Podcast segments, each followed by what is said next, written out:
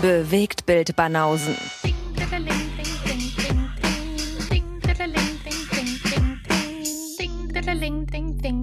Lisa ist wieder am Start. Das sind China-Wochen. Jetzt China-Wochen. Ja, sind denn immer noch China-Wochen? Ja, natürlich. Ich könnte mich ein bisschen dran gewöhnen. Ja, dann musste, musste jede Episode einfach hier sein und dann ähm, können wir die Intro auch immer wieder einspielen. Mhm. Voll gut. Du bist die einzige, ist die einzige Person, die ihre eigene Intro gekriegt hat, oder? Das hatten wir bisher noch nicht, glaube ich. Das Stimmt. ist jetzt Premiere. Ja, auf jeden Fall.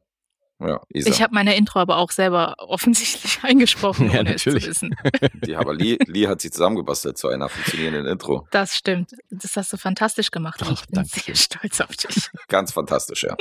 Ganz fantastisch. Vielleicht können wir das dann noch an McDonalds verkaufen. Oha. Ja. Mal gucken.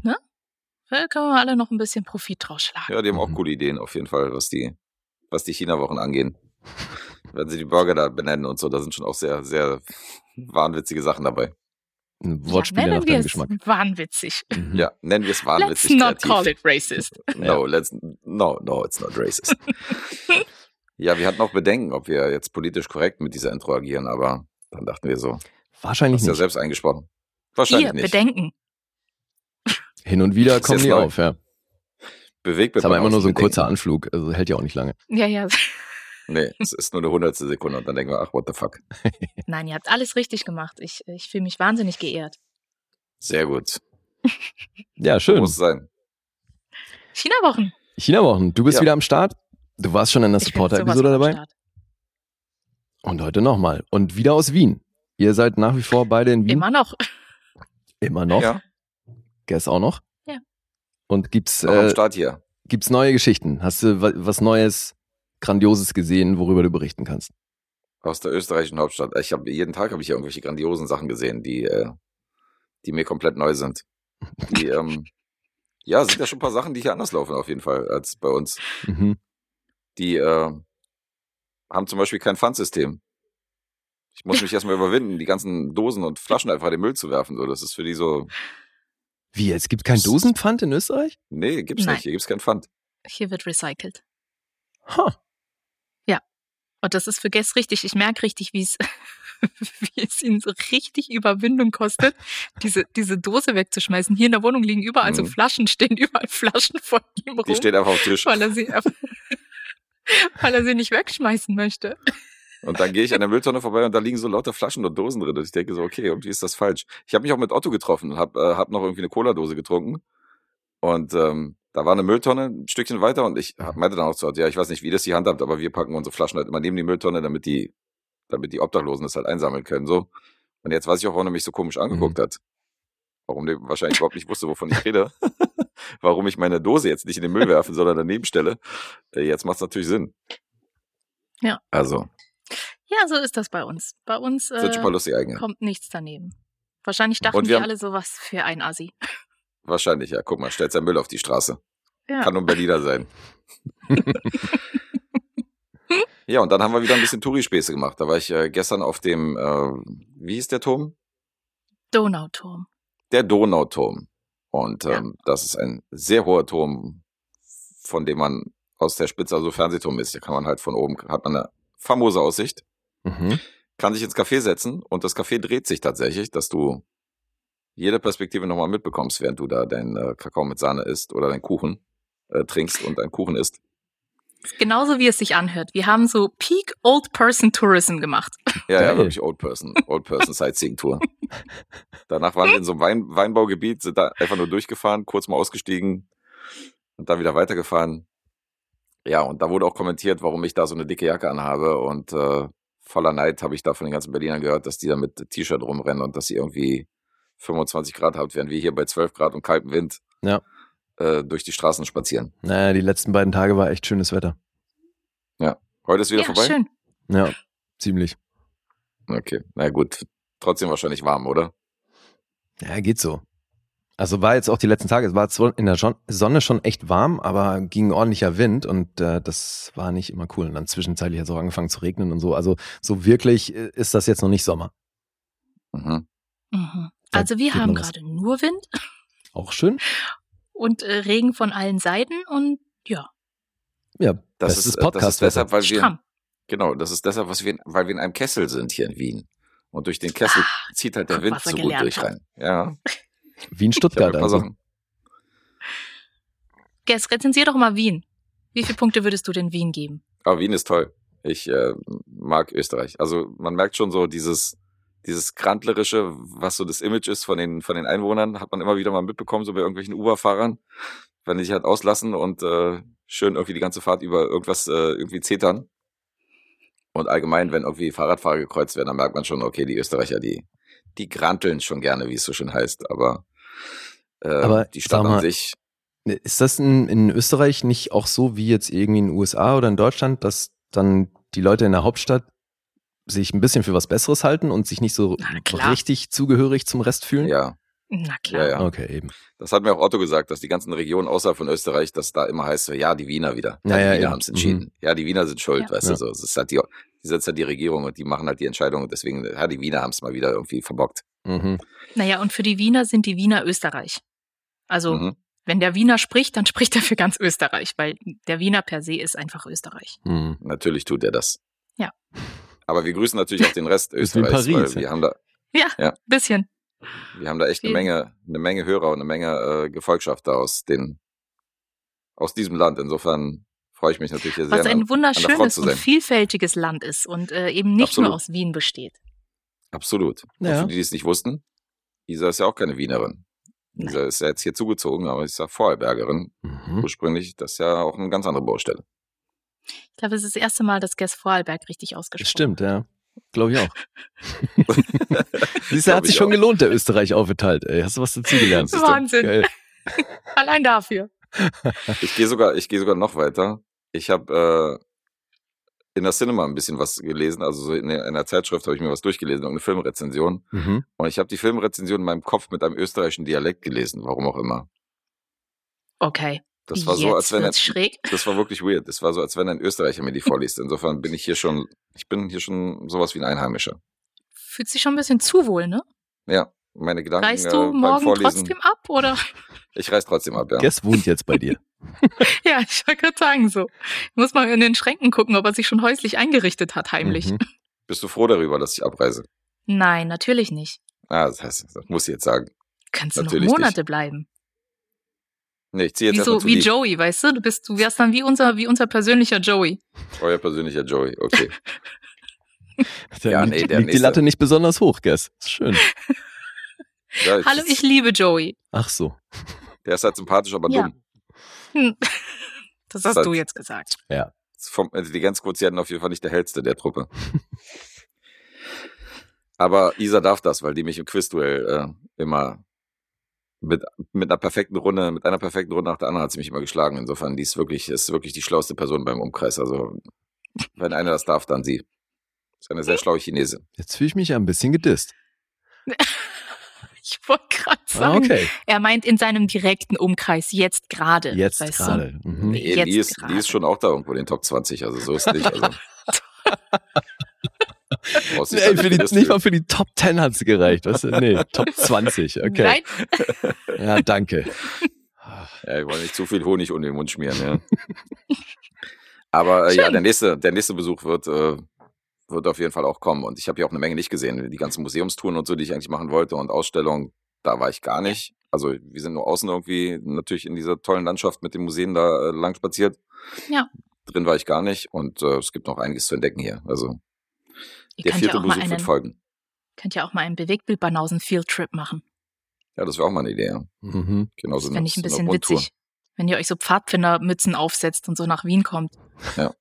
Ich, ich habe ja schon, ich habe ja schon Connections gemacht. Ich war ja Poker natürlich, habe ich mir nicht nehmen lassen, weil äh, die feinen Herren des Hauses gehen ja hier um 20.30 Uhr schlafen. Du bist die Härte, ey. Museum, Touren lässt du aus, aber Pokern muss sein. Naja, sagen Ja. wir mal so, um 21 Uhr dann noch ein Museum zu finden, was aufhat, ist nicht so leicht. So, aber das hm. Casino hat bis 4 Uhr auf. Also es, da sind andere Aktivitäten halt, die man machen kann. Mhm. Und Ja. da habe ich einen DJ kennengelernt aus Wien. Der ist das neben Ach mir. so ist das. Jetzt hat der Wiener DJ sich mit dem, äh, mit dem Berliner DJ ein bisschen ausgetauscht und unterhalten. War ganz interessant. War ein echt ein So was machst du Zufall. also nachts um drei. Sowas mache ich um Läuft drei. bei ja. dir. Und da komme ich hier betrunken reingestolpert. Ja. Mhm. Polter, die Polter. Holter die Polter. Okay. So ist das. Hast krachen lassen. So. Aber ich glaube? Ja, wir machen gleich. Aber das Publikum freut sich natürlich sehr, dass du, dass du zurück bist. Und äh, deswegen wollte ich jetzt Lee nochmal anhauen, ob du jetzt noch irgendwelche Fragen an die hast, weil du hast sie ja lange nicht gesehen und gehört. Lee, hast du denn irgendwelche Fragen an mich? Es fühlt sich gerade an wie so eine.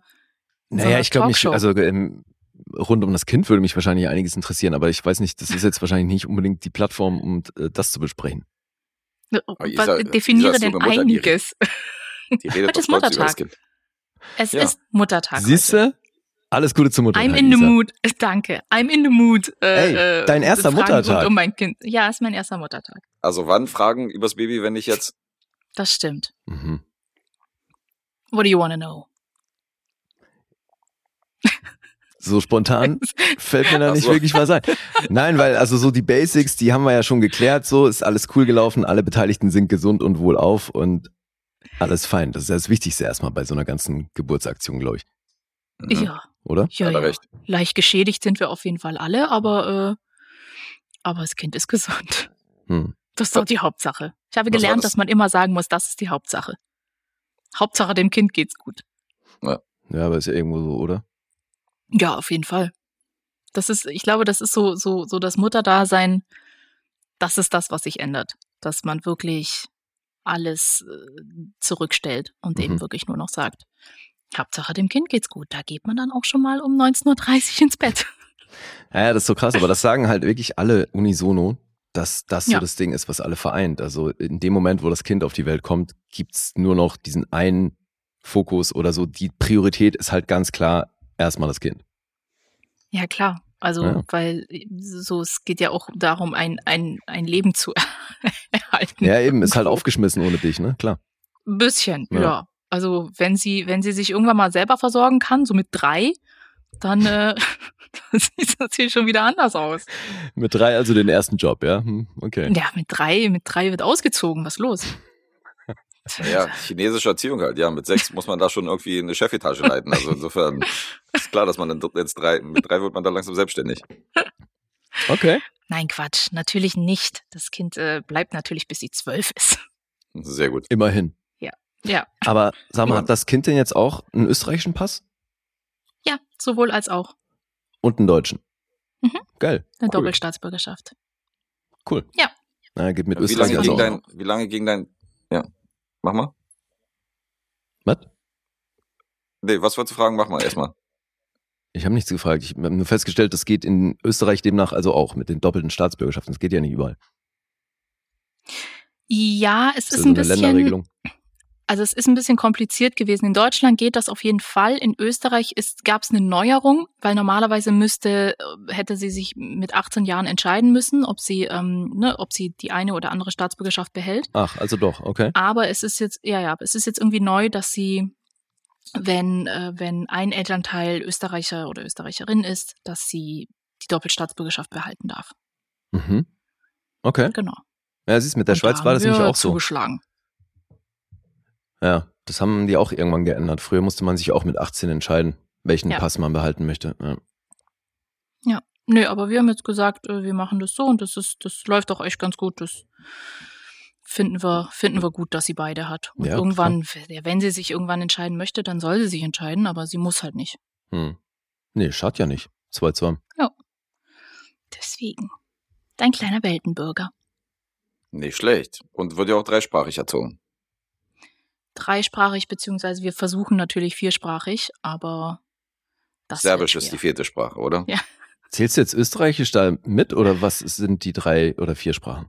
Nein, also wir wollen Deutsch, Arabisch, Chinesisch als, als Basissprachen und Englisch halt noch so ein bisschen nebenher Mhm. mit. Aber das kriegen sie sowieso mit. Also Englisch ist ja mittlerweile auch echt an jeder Ecke zu hören und Mhm. ich glaube, in der Kita reden die ja auch schon mittlerweile alle Englisch. Ja. Deswegen wird da jetzt kein Fokus drauf gelegt, aber Deutsch, Arabisch, Chinesisch ist so das, die, die Haussprachen. Okay. Mach einfach, mach einfach Banausenerziehung und wenn die dann anfängt, Kinderfilme zu gucken und hier Paw Patrol und so, einfach alles im Original. Einfach Ja. nicht die, nicht die Synchroversion, sondern wenn die immer die UV-Kinos besuchen und äh, die Kinderfilme in Englisch gucken. Genau. Ah, Mal gucken, was für arabische Kinderfilme es so gibt. Oder so. Ja, Dann wird das was.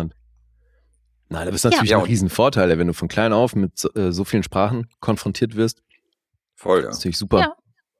Ja, und vor Ja. allem, ich glaube, also ich halte nichts davon, irgendwie Babys zu drillen, aber wenn sie es sowieso mitbekommt, weil wir halt diese Sprachen sprechen, da ist ja kein Zwang dahinter. Ne? Also ich setze sie ja jetzt nicht hin und dann soll sie irgendwie Chinesisch lernen oder irgendwelche Schriftzeichen, sondern Ach so. sie kriegt das ja Nee, klar. zwangsläufig mit Ja. und lernt das eben quasi durchs, durchs Zuhören.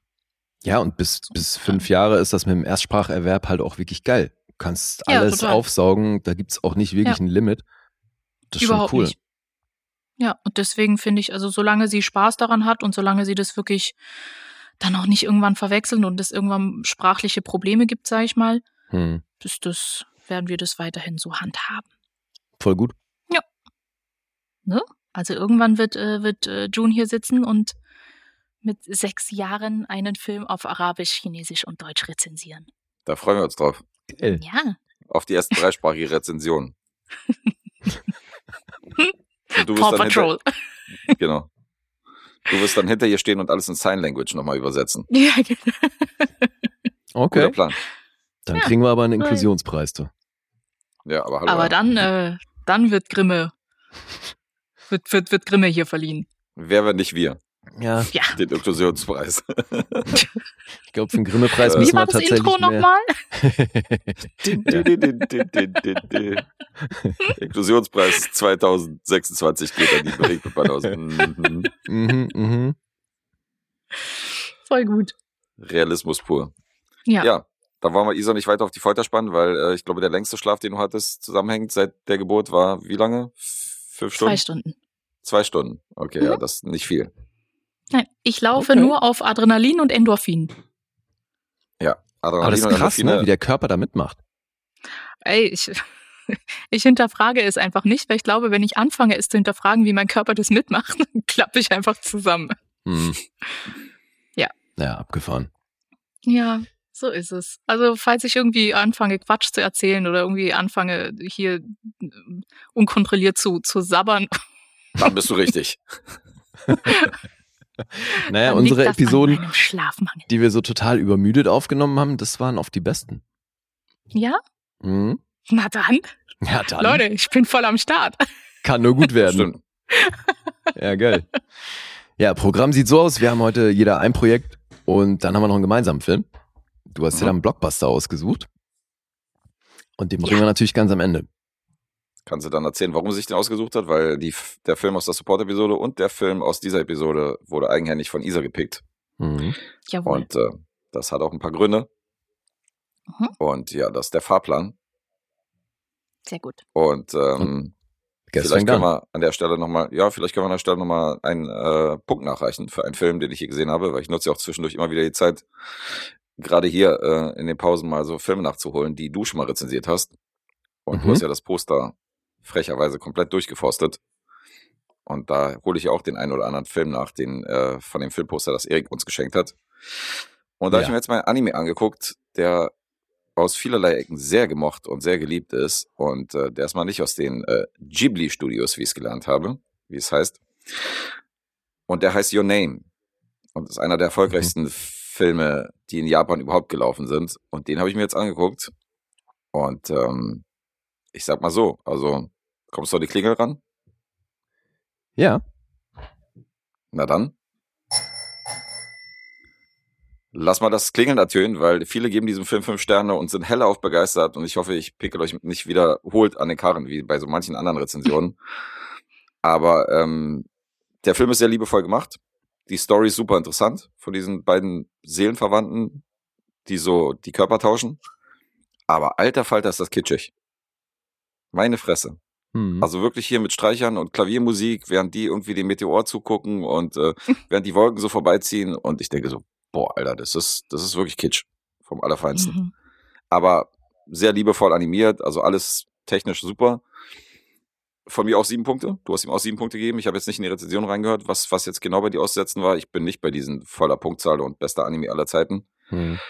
ähm, weil ich komme da nicht drum herum zu sehen, dass da, ähm, das ist schon sehr, sehr schmalzig, äh, dass die Story schon sehr schmalzig daherkommt. Mhm. Aber gut, Ja, voll. Ja, Da cool. könnt ihr die Klingel, die Klingel gleich nochmal klingeln. Du bist Bei auch bei auch. sieben Punkten? Ja. Mensch. Ja, Mensch. Was für ein Einstieg. Ja, geil. Das ist, und, und dieser ist aus der direkten Nachbarschaft der, des Herkunftslands dieses, äh, dieses Films. Und das will, will dann schon was heißen, ja. Als das will was heißen, na, Als Thailänderin, äh, wenn du da auch noch mitklingelst, das, äh, das, das, ist ja noch, noch verdächtiger. Mhm. Ja, dann von uns allen leider nur sieben Punkte. Damit äh, haben wir ziemlich Alleinstellungsmerkmal, weil die anderen Podcasts sind da wahrscheinlich ein bisschen höher. Wenn ich mir so die Bubble angucke und was bei Letterboxd so an Punkten verteilt wird, die feiern den alle hoch. Noch, ne? Die feiern den alle extrem. Also sind alle irgendwie bei vier Sterne, viereinhalb bis fünf Sterne die dreieinhalb Sterne Bewertung, wo ich halt landen werde, das ist schon wirklich schon äh, ein sehr elitärer Kreis. Hm. Ja. Okay, cool. Hast du noch was geguckt? Ähm, also nachgeguckt jetzt? Nee, ansonsten habe ich Serien geguckt oder so, aber Filme habe ich ansonsten nicht nachgeguckt weiter. Ich habe äh, hier unsere Filme nachgeguckt, die ich, äh, oder beziehungsweise ein paar Filme geschaut, die ich dann in den nächsten Folgen bringe. Mhm. Aber so als Rewatch war das der einzige. Okay. Und ich muss dazu sagen, ich war aber auch ein bisschen unmotiviert oder beziehungsweise abgeturnt, weil der Gastfernseher oben, als ich eingezogen bin, die ersten zwei, drei Tage, hatte der so eine Einstellung, dass er diese unsägliche HFR-Optik hatte, mhm. Die wir hassen. Ja. Und ich wusste nicht, wie ich das rauskriege, weil das waren irgendwie 19 Fernbedienungen oben. Die eine irgendwie für den Adapter, für die HDMI, wo die HDMI-Kabel reinkommen, der andere für den Fernseher, der dritte irgendwie für eine Soundbar, die gar nicht oben war, sondern unten. Und das war der ursprüngliche Wohnzimmerfernseher und die feinen Herrschaften hier haben ja ihren Fernseher aus Berlin mitgenommen. Mhm. Und ich Beschwert es sich gerade wirklich darüber, dass nee, er nee, einen Moment. eigenen Fernseher in seinem Nein. Zimmer hat? Pass auf, der Fernseher ist super. Ich wusste nur nicht, wie ich die Einstellung rauskriege. Und dieses HFR, das sah so schlimm aus. Ich habe Modern Family angeguckt und das sah aus wie Lindenstraße. Mhm. Ohne Scheiß. Das war, das war ich, ich habe nicht einmal gelacht, weil es einfach mal so scheiße aussah, obwohl es lustig war. Aber es war so eine dumme Optik. Ey, ich komme da auch nicht drauf klar. Bin da voll ich bei dir. Ich, also, das wirft eben. mich raus, total. Ja. Und irgendeinen Film habe ich dann angefangen und dachte so, nee, auf keinen Fall. Ich gucke jetzt hier irgendeine Scheiße oder so. Und dann haben wir aber hier, äh, haben wir nach zwei Tagen haben wir dann geschafft, diese HFR-Optik wirklich so mit ein paar, äh, ein paar Einstellungen beim Bildmodus und so weiter rauszunehmen. Und mhm. dann, dann war es fein, dann ging's. Aber deswegen ähm, habe ich in den ersten Tagen eher irgendwelche harmlosen Serien geguckt, anstatt mir Filme anzuziehen, weil ich ziemlich abgeturnt war von Optik. Aber ist natürlich ein großer Fernseher und äh, ja, aber das haben halt wirklich, fein. also echt alle neuen Fernseher haben das mit drin, ne? Und es ist, ja. glaube ich, werkseinstellungsmäßig echt so eingestellt, dass das an ist. Ja, nervig. Mhm. auf jeden Fall. Aber das muss ja, dein Bruder muss es ja auch dann angehabt haben. Der muss ja dann so Filme geguckt haben. Also der fand das wohl gut. Weil das sind ja dann die Einstellungen, die er hatte. Na, das muss gar nicht sein. Es kann auch sein, dass der Fernseher einfach auf Werkseinstellung zurückgesetzt ja. wurde. Als du ihn aus dem Strom rausgenommen hast. Ja, wenn Als er lange ausgesteckt genau, ist oder so, ja.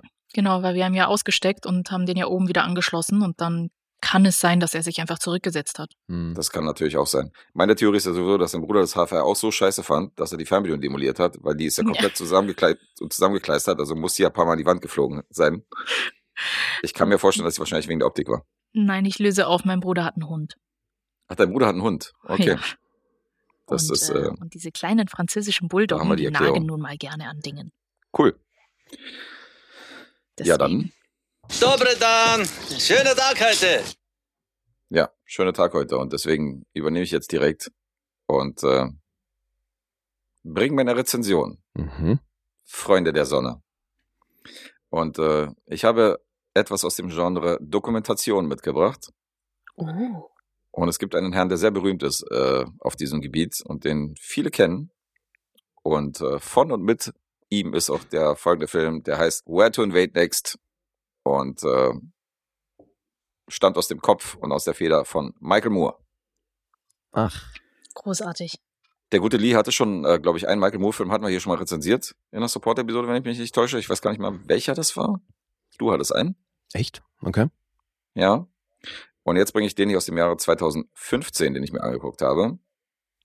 Und ähm, finde es ganz erfrischend, weil dieses Mal nicht ganz so sehr mit dem Holzhammer äh, auf die USA rauf, sondern eher so halt so ein bisschen so, ja, was kann man denn besser machen? Weißt du, so, so hat er den Ansatz gewählt. Mhm. Und vom Prinzip her ist es so, dass eingeleitet wird, dass die Amerikaner halt, also okay, da ist wieder typisch Michael Moore. Am Anfang ist so ein Zusammenschnitt, dass die Amerikaner eine Menge Scheiße gebaut haben in der Geschichte und dass der letzte Weltkrieg, den die halt gewonnen haben, irgendwie der zweite Weltkrieg ist und alles, was danach kommt, sämtliche Kriege, wo die involviert waren, sind die halt mit eingezogenem Haupt halt irgendwie zurück nach Hause gegangen und äh, haben auf den Kopf gekriegt.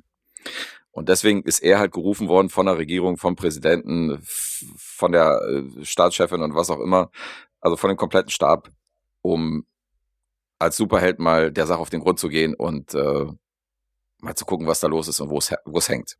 Und Moment jetzt mal. sieht er mit der, Der, also, ja, das ist jetzt kein Scheiß. Der wurde von der Regierung beauftragt, diese Doku zu machen. Das ist natürlich so ein fiktiver Zusammenschnitt. Das ist jetzt nicht wirklich, das gehört, jetzt- ist jetzt nicht realistisch Ah, in der okay. Doku drin, sondern Mhm. das ist halt nur so eine Intro, so eine Witzintro. Ach so. Mhm. Und jetzt zieht er los mit einer Amerika-Fahne in der Hand und zwar außerhalb der USA, um zu gucken, was in anderen Ländern besser gemacht wird als in äh, der Heimat. Hat aber viel zu tun, ey. Da hat er viel zu tun, ja. Und der ist jetzt praktisch auch quer um die Erdkugel unterwegs, aber primär natürlich in Europa.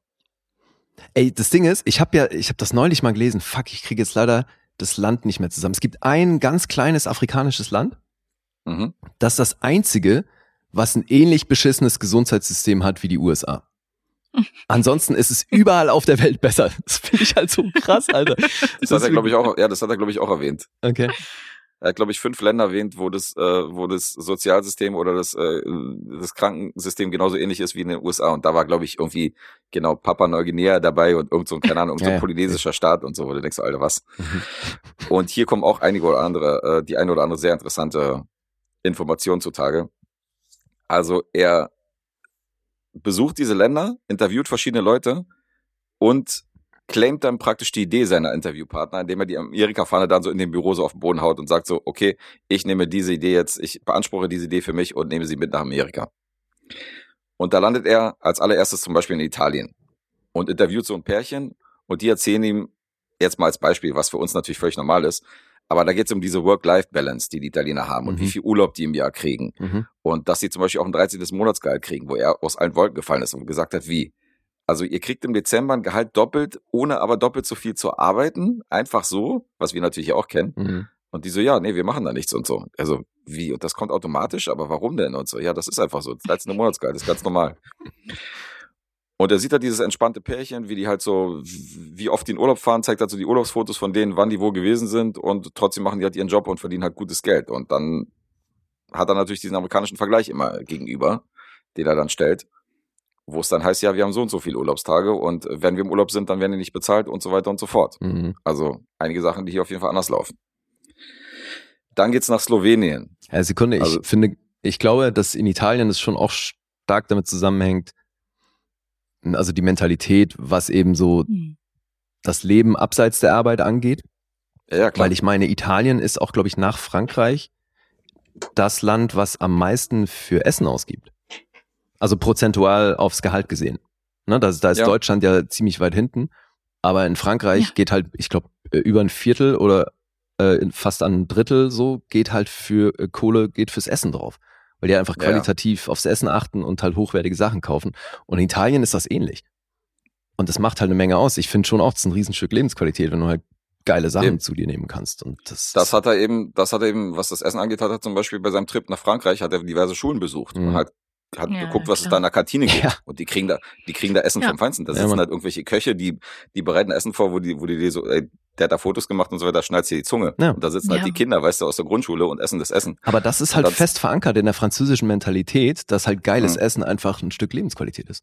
Naja, ja, und das dann ist aber auch- in den asiatischen Ländern auch so. Also egal, so. ob du jetzt irgendwie nach Japan oder nach, nach China kommst, Essen ist da nicht Nahrungsaufnahme wie jetzt in Deutschland, sondern Essen ist da das, Mhm. das Zentrum des, des Seins Mhm. tatsächlich. Also Naja, und die Direktoren zum Beispiel, die sagen auch, dass die Kinder dann viel lernfähiger, dass sie viel offener sind, wenn die gut Klar. gegessen haben Eben, und so ja. weiter, als wenn die sich da so eine Scheiße reinpfeifen und dann sitzen die mit, mit schwerem Magen im Unterricht Mhm. und sind am Einpennen und sollen sich dann noch Ja. konzentrieren. Ja, richtig. Ich meine, das ist ja kontraproduktiv für das Schulsystem. Ja.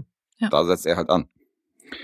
Ja, dann geht's nach Slowenien. Da geht's zum Beispiel darum, dass äh, die kostenlos studieren, dass es keine Studiengebühren gibt, dass, dass, dass er die Studenten fragt, ja, wie viel Kredite habt ihr denn aufgenommen, um die Studien zu bezahlen? Und die sagen, was für Kredite, So was? warum denn? Ich habe noch nie mal dem Kredit gehabt, weißt du, und er studiert irgendwie seit acht Jahren. Mhm. Und dann zeigt er in Amerika, wie die Leute sich verschuldet haben und wie krass die da ins Minus gegangen sind, um, um zu studieren Ja. und so eine Sachen. Also, Mhm. und er zieht dann durch die Länder und zeigt gleichzeitig durch diese Vorteile dieser Länder dann die Missstände in Amerika auf. Es geht auch nach Deutschland, da geht zum Beispiel auch um die Vergangenheitsbewältigung, Mhm. um äh, die Nazi-Zeit, dass er sagt, dass die Deutschen sich damit immer noch sehr aktiv auseinandersetzen und dass sie nicht einfach sagen, ja, das war nicht meine Generation. Das waren meine Großeltern, dafür kann ich nichts, weißt du, so wie zum Beispiel andere, Län- andere Länder machen so, ich war da nicht dabei. Ja gut, die gibt's in Deutschland auch, ne? Ja, vereinzelt. Aber es geht darum, dass die, dass die Deutschland, Deutschen, die halt die Bösen waren im Zweiten Weltkrieg, Mhm. dass die ja trotzdem Denkmäler an jeder Stadt errichten, dass Ja. die halt den Toten gedenken, dass die äh, KZs immer noch irgendwie das ins Schulsystem integrieren, dass sie besucht werden, Mhm. weißt du, um das Bewusstsein hervorzutragen. Und dann bringt er zum Vergleich in Amerika, das erste Museum für Sklaverei ist vor sechs Jahren aufgemacht worden. Ja, zu hart. Siehst du? Also nur mal zum Vergleich, Ja. weißt du, wie die mit der Vergangenheit umgehen, weil die sagen so, ja, unter den Tisch kehren, wollen wir nicht drüber reden. Mhm. Ja, da sind ja auch noch irgendwelche, irgendwelche Statuen von irgendwelchen Sklavenhändlern sind ja da immer noch. Stehen Ja. ja, Ja, ja. immer noch. Ja, das eben. scheitert ja schon an dem, was, wo Deutschland halt natürlich nicht drum rumgekommen ist, dieses Zugeständnis von Schuld. Also Mhm, auch dieses, dieses Bewusstsein dafür, wir haben hier die Scheiße verbaut. Ja, aber auch immer wieder zurück ins Bewusstsein zu rufen, ist halt Ja. wichtig. Ja. Und das, das ist halt auch eine Mentalitätsfrage. Und das hebt halt davor. Er sagt halt, ja, wie gut die sich mit auseinander, und dass es in der Schule halt nicht unter den Teppich gekehrt wird, sondern dass es halt thematisiert wird, dass wir da Scheiße gebaut haben Mhm. und so. Das ist halt, und dann, wie gesagt, dieser Beispiel mit der Sklaverei, dass er sagt, so, ja, das erste Museum, die sich, das, das sich komplett um Sklaverei dreht, vor sechs Jahren aufgemacht in Amerika, ist natürlich ein Witz. Ja. Wenn du siehst, dass hier in jeder Stadt irgendein Denkmal oder irgendein Mahnmal oder so steht für Mhm. den Zweiten Weltkrieg. Ja, dann geht's unter anderem auch nach Norwegen. Die haben dort einen sehr entspannten Strafvollzug. Da hast du halt irgendwie Mörder, die, äh, die irgendwie in so einer in so einer richtig geilen Landschaft irgendwie in so einem offenen Strafvollzug da sitzen und dann irgendwie tagsüber Fernsehen gucken und äh, da so Kühe melken und keine Ahnung, denen es voll gut geht und die sitzen da draußen und rauchen Zigarette und so. Mhm. Und ähm, zeigt ja gleichzeitig, dass es das niedrigste, äh, dass die die niedrigsten, nie- niedrigste Kriminellenrate haben oder Ja. äh, dass die niedri- niedrigsten ja, Kriminalitätsfälle auf der ganzen Welt haben, teilweise in Norwegen, dass die komplett unten sind und so. Da ist ja normale Polizei, ist ja noch nicht mal bewaffnet.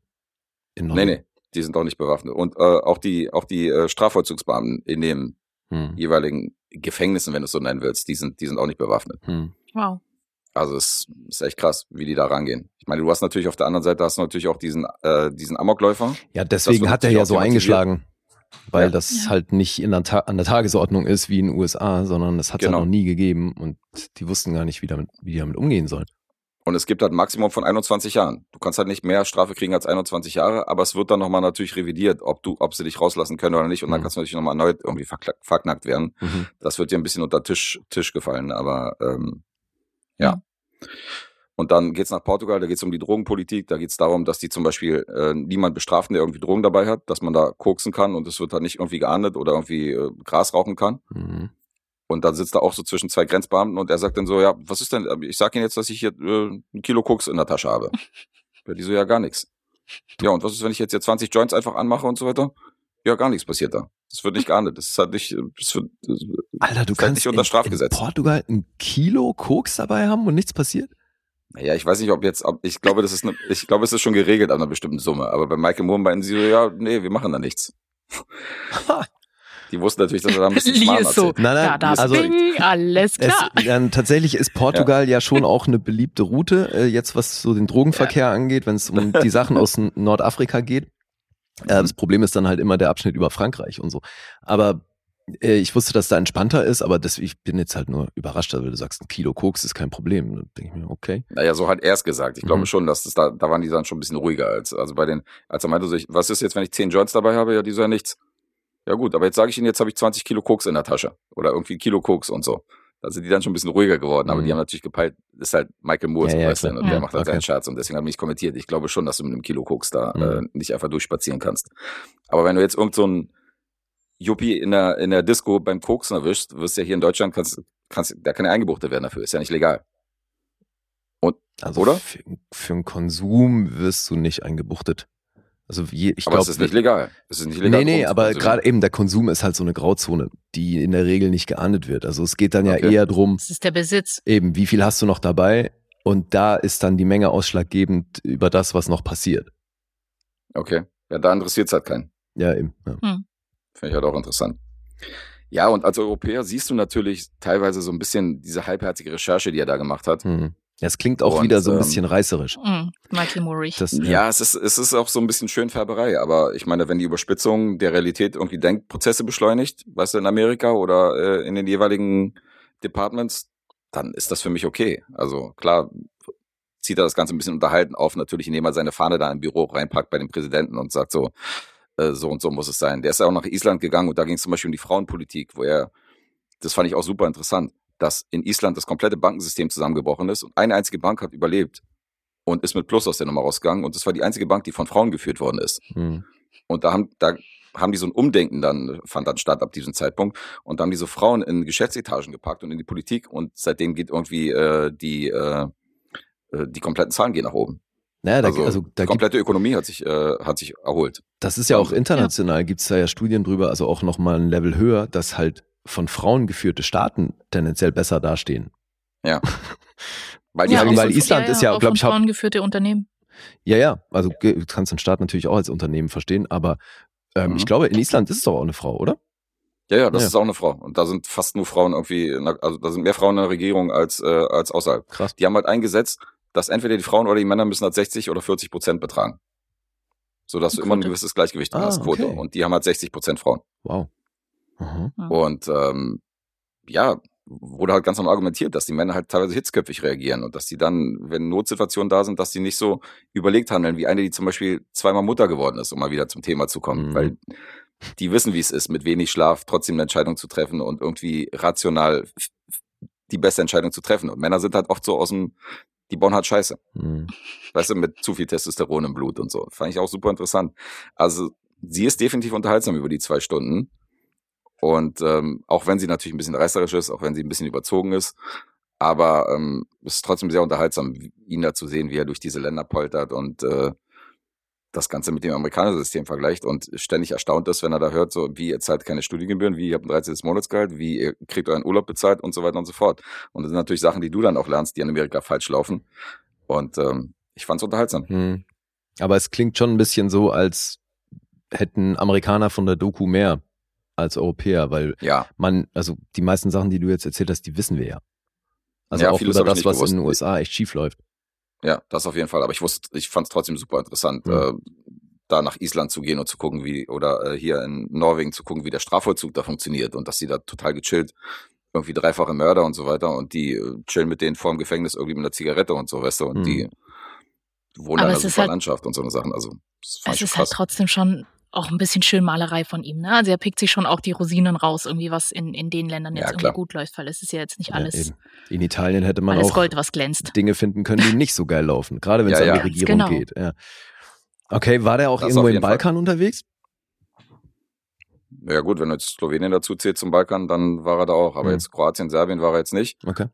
Äh, zu einer bestimmten Stelle verlässt er dann auch Europa und geht dann nach Tunesien. Mhm. Da geht's dann unter anderem auch die homosexuellen Rechte und so eine Sachen, dass die da auch äh, ein paar Fortschritte gemacht haben, mehr als Amerika. Also das sind auch so Sachen, wo ich ein Fragezeichen hintersetzen würde, wenn du das denn, wenn du dir das anguckst. Ich will natürlich nicht alles verraten. Aber unterm Strich ist das sehr unterhaltsam. Okay. Ich finde Nach halt, Asien geht er gar nicht? nee, nach Asien, nee, in Asien war glaube ich nicht unterwegs. Okay. glaube nicht. Russland zu einem Zeitpunkt, wenn ich mich nicht täusche, oder? Nee, Russland war er nicht, nee.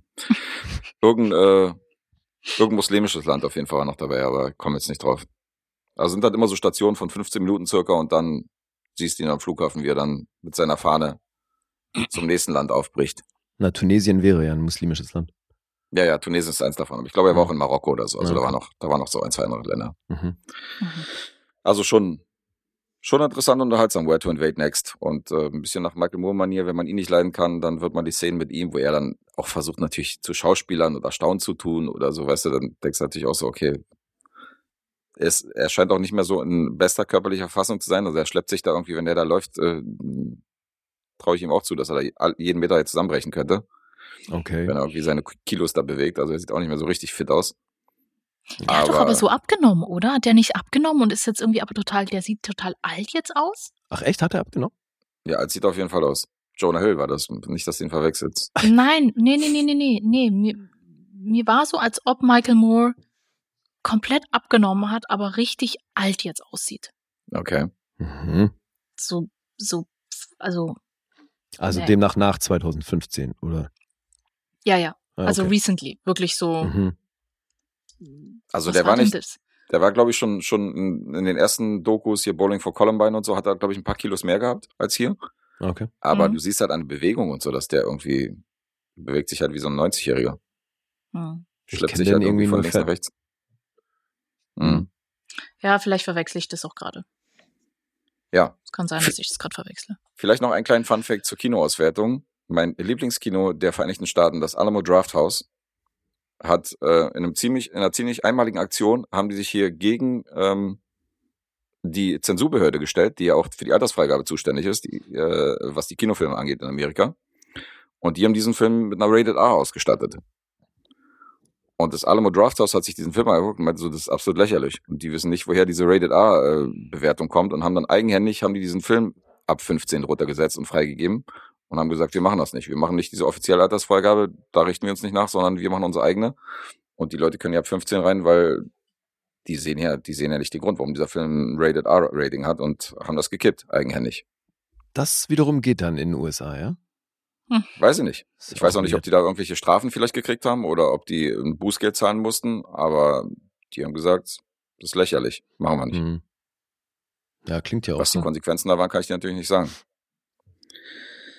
Tja, Jo, da hängt vielleicht die, die, ähm, die Stelle, die das prüft, mit der Regierung irgendwie zusammen. Dass die keinen Bock hatten, dass Ja. zu viele Menschen das sehen. Das könnte natürlich auch sein, ja. Das würde natürlich die, äh, die Publikumszahlen ein bisschen verringern. So. Das, Ja, äh, ja. Erst recht nicht Ja, hier die, die Jugend mit, mit solchem. Gedankengut verseuchen, um Gottes Willen. Dann finden die Europa Ja, noch besser als vielleicht. Amerika. Wo kommen wir da hin? vielleicht war das. Wandern die alle aus hier? Ja, Mhm. könnte sein, könnte sein. Aber ich fand es ganz erfrischend, dass er halt nicht nur so haut drauf, sondern halt so, ja, was machen die anderen besser, weißt du? Das war grundsätzlich mal ein ganz cooler Ansatz. Ja. Okay. Where to Invade Next aus dem Jahr 2015 und äh, dann würde ich mal die Punkte vorlesen. 7,5 gibt's bei IMDb. Er hat einen Metascore von 64. Rotten Tomatoes 6,7. 3,8 vom Publikum. Und Letterboxd 3,5. Ihr Okay, okay. Isa darf anfangen. Na, einen Stift habe ich jetzt nicht. Isa, liegt hier irgendwo ein Stift? Äh, weiß ich nicht. Reicht's, wenn ich mitschreibe? Ja, du musst dann die Punkte mitschreiben, die wir alle geben. Das wäre nett. Die musst du mir dann Ja. alle mitteilen nachher. Aber es Ja. reicht ja. Herr Richter besitzt keinen Stift oder was? Jetzt Doch. die kleine Ich, Chinesin hier auch noch nein, arbeiten, ich kann das auch mitschreiben. Ich wurde ja nicht gefragt. Ich habe natürlich einen Stift und Zettel hier liegen, weil ich notiere ja die Punkte. Er muss ja die Punkte, er muss ja die Punkte schon zusammenzählen. Insofern machen wir ein bisschen Arbeitsteilung und du notierst die Punkte. Okay. Okay. Ähm, ich sage, du bist bei einer sieben. Mhm. Ich sag siebenhalb. Da seid ihr beide noch zu niedrig. Das ist tatsächlich noch eine 8 von mir. Wow. Okay. Okay, okay. Ich fand das für die zwei Stunden wirklich sehr kurzweilig. Okay. Alright. Steig gleich mit einer richtig guten Punktzahl ein. Ja. I'm loving it. Ja, aber jetzt kannst du nicht verkacken, weil jetzt bist du dran. Ja, das sagst du. Okay, das wäre ein Novum, wenn du es schaffst, bei deinem eigenen Film irgendwie hart daneben zu liegen. Ja, gut. Musst du ja Naja, nicht ich, raten. jetzt ist es so, ich werde diesen Film natürlich wieder so gut rezensieren, dass ihr wieder eine Punktlandung macht. Ergo äh, hätte ich ja dann auch wieder verkackt. Ah. Was steht da? Also du hättest nicht verkackt, wenn du den Film anders beschreibst, ja? Wenn den, genau, ich wenn du versuche den Secondhand machst. Jetzt kommt die Strategie ins Spiel. Okay. Nein, niemals würde ich nicht machen. Wir haben ja China-Wochen Mhm. und weil wir China-Wochen haben und ich in der Supporter-Episode schon über einen Disney-Film gesprochen habe, würde ich das jetzt einfach fortsetzen und würde auch heute über einen Disney-Film sprechen, Ui. der natürlich in die China-Wochen reinpasst und möchte gerne über Mulan von 1998 sprechen. Ey, als hätten wir es uns gewünscht. Geil. Stimmt. Haben Sie wir auch drüber gesprochen. Wie cool. On Popular Demand Passend zu den China-Wochen. Genau. Passend zu den China-Wochen und vor allem aber auch, weil ich natürlich weiß, dass Lee die, die Live, äh, die Live-Action-Version gesehen hat Hm. Und die ja nicht so berauschend fand. Hast du die denn auch Weil- gesehen? Ich habe die noch nicht gesehen. Mhm. Ich bin mir auch gar nicht so sicher, ob ich sie sehen möchte, ehrlich Mhm. gesagt. Ich kenne eine andere. Ich kenne eine von 2009. Das ist eine chinesische Verfilmung. Ach, gab's Weil die von eine. 2020 ist ja eine, ist ja eine US-amerikanische Verfilmung Mhm. von, von Mulan. Und von 2009 gibt es eine chinesische. Okay. Und Fun Fact ist nämlich, die Hauptdarstellerin, die es dann in 2020 gemacht hat, die hat nämlich auch äh, auditioned für die 2009er Version, also die chinesische Version. Mhm. Und die wurde dann nicht genommen. Aber war das, war die chinesische Produktion denn auch schon eine Disney-Produktion oder basiert das eh auf einem Stoff, Nee. der frei Nein, nein, das ist? Ganze, das Ganze basiert auf einer, auf einer chinesischen Ballade. Ah, okay. Da steige ich auch direkt schon mit ein. Das ist nämlich eine chinesische Ballade, die irgendwann zwischen 420 und irgendwie 600 nach Christus ähm, entstanden ist. Mhm. Kannst und du die diese mal singen? Ballade, nein, Was? Nein? Was wolltest Nein. du wissen? Ich hätte jetzt gerne, dass sie, dass sie die so vorsingt. Die lernt, sie- hat sie doch bestimmt in der Schule gelernt, die Ballade, die chinesische. Warum ja, mussten die ich gesungen habe diese werden? chinesische Ballade in Vorarlberg in der Schule gelernt. Ballade kann doch auch Gedichtform. Ballade kann ja Hm? auch eine, eine Gedichtform sein. Das muss Ja, ja, nicht. Warum muss sie das jetzt singen? Na, ist es, ist es eine gesungene Ballade oder ist das, ist das so eine Gedichtsballade? Es ist eine Gedichtsballade. Aber du kennst sie nicht auswendig. Nein, Ich hätte sie gerne gehört. Was soll ich sagen? das Publikum bestimmt auch. bestimmt. So. Auf jeden Fall ist es eine chinesische Volksballade und diese oder ein Volksgedicht äh, Gedicht und dieses Gedicht basiert eben angeblich auf einer wahren Person. Das ist aber natürlich so ein bisschen, ne, also klar gab es bestimmt so jemanden, da wurde aber bestimmt auch wieder ein bisschen was hinzugedichtet und, und dann kommt so ein Mythos und Legendenstatus dann irgendwie dazu. Und seitdem ist, ist Famulan, wie sie im Chinesischen heißt, also Hua ist der Familienname und Hua bedeutet Blume und Mulan ist die, ist die Magnolie. Mhm. Also sie heißt quasi im Familiennamen Blume und als, als Rufname Magnolie. Mhm. Und die ist in China eine, eine Volksheldin. Also ihre Geschichte, die Geschichte von Famulan wird, wird in China erzählt. Das hat natürlich wahnsinnig viel mit Patriotismus zu tun. Es hat wahnsinnig viel mit, mit äh, Familienehre und Familienstolz und Vaterlandsliebe zu tun. Wie so ziemlich alles in China. Ich glaube, es gibt, es gibt keine Geschichte, die, die nicht irgendwie ne, mit, mit Ehre und Stolz und Vaterland zu tun hat Hm.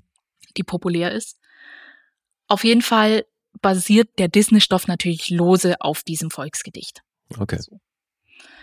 Und dann eben zurück zu zw- 2009 wurde das Ganze eben von China verfilmt, hatte überhaupt nichts mit Disney zu tun, sondern hat quasi einfach wirklich nur die Geschichte von Famulan verfilmt. Ist auch komplett anders als die Disney-Story oder auch die 2020er-Story Mhm. wirklich, also nicht komplett anders, aber der Kern ist derselbe, nur da kommen noch tausend andere Sachen dazu. Da kommen noch irgendwelche Intrigen dazu und äh, es ist natürlich alles viel, viel unromantischer gewesen.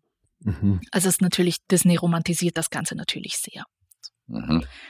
Aber nichtsdestotrotz spreche ich ja heute über den Disney-Film von eben, wie erwähnt, 1998, der eben lose auf der Erzählung von dem chinesischen Volkslied Hua Mulan handelt.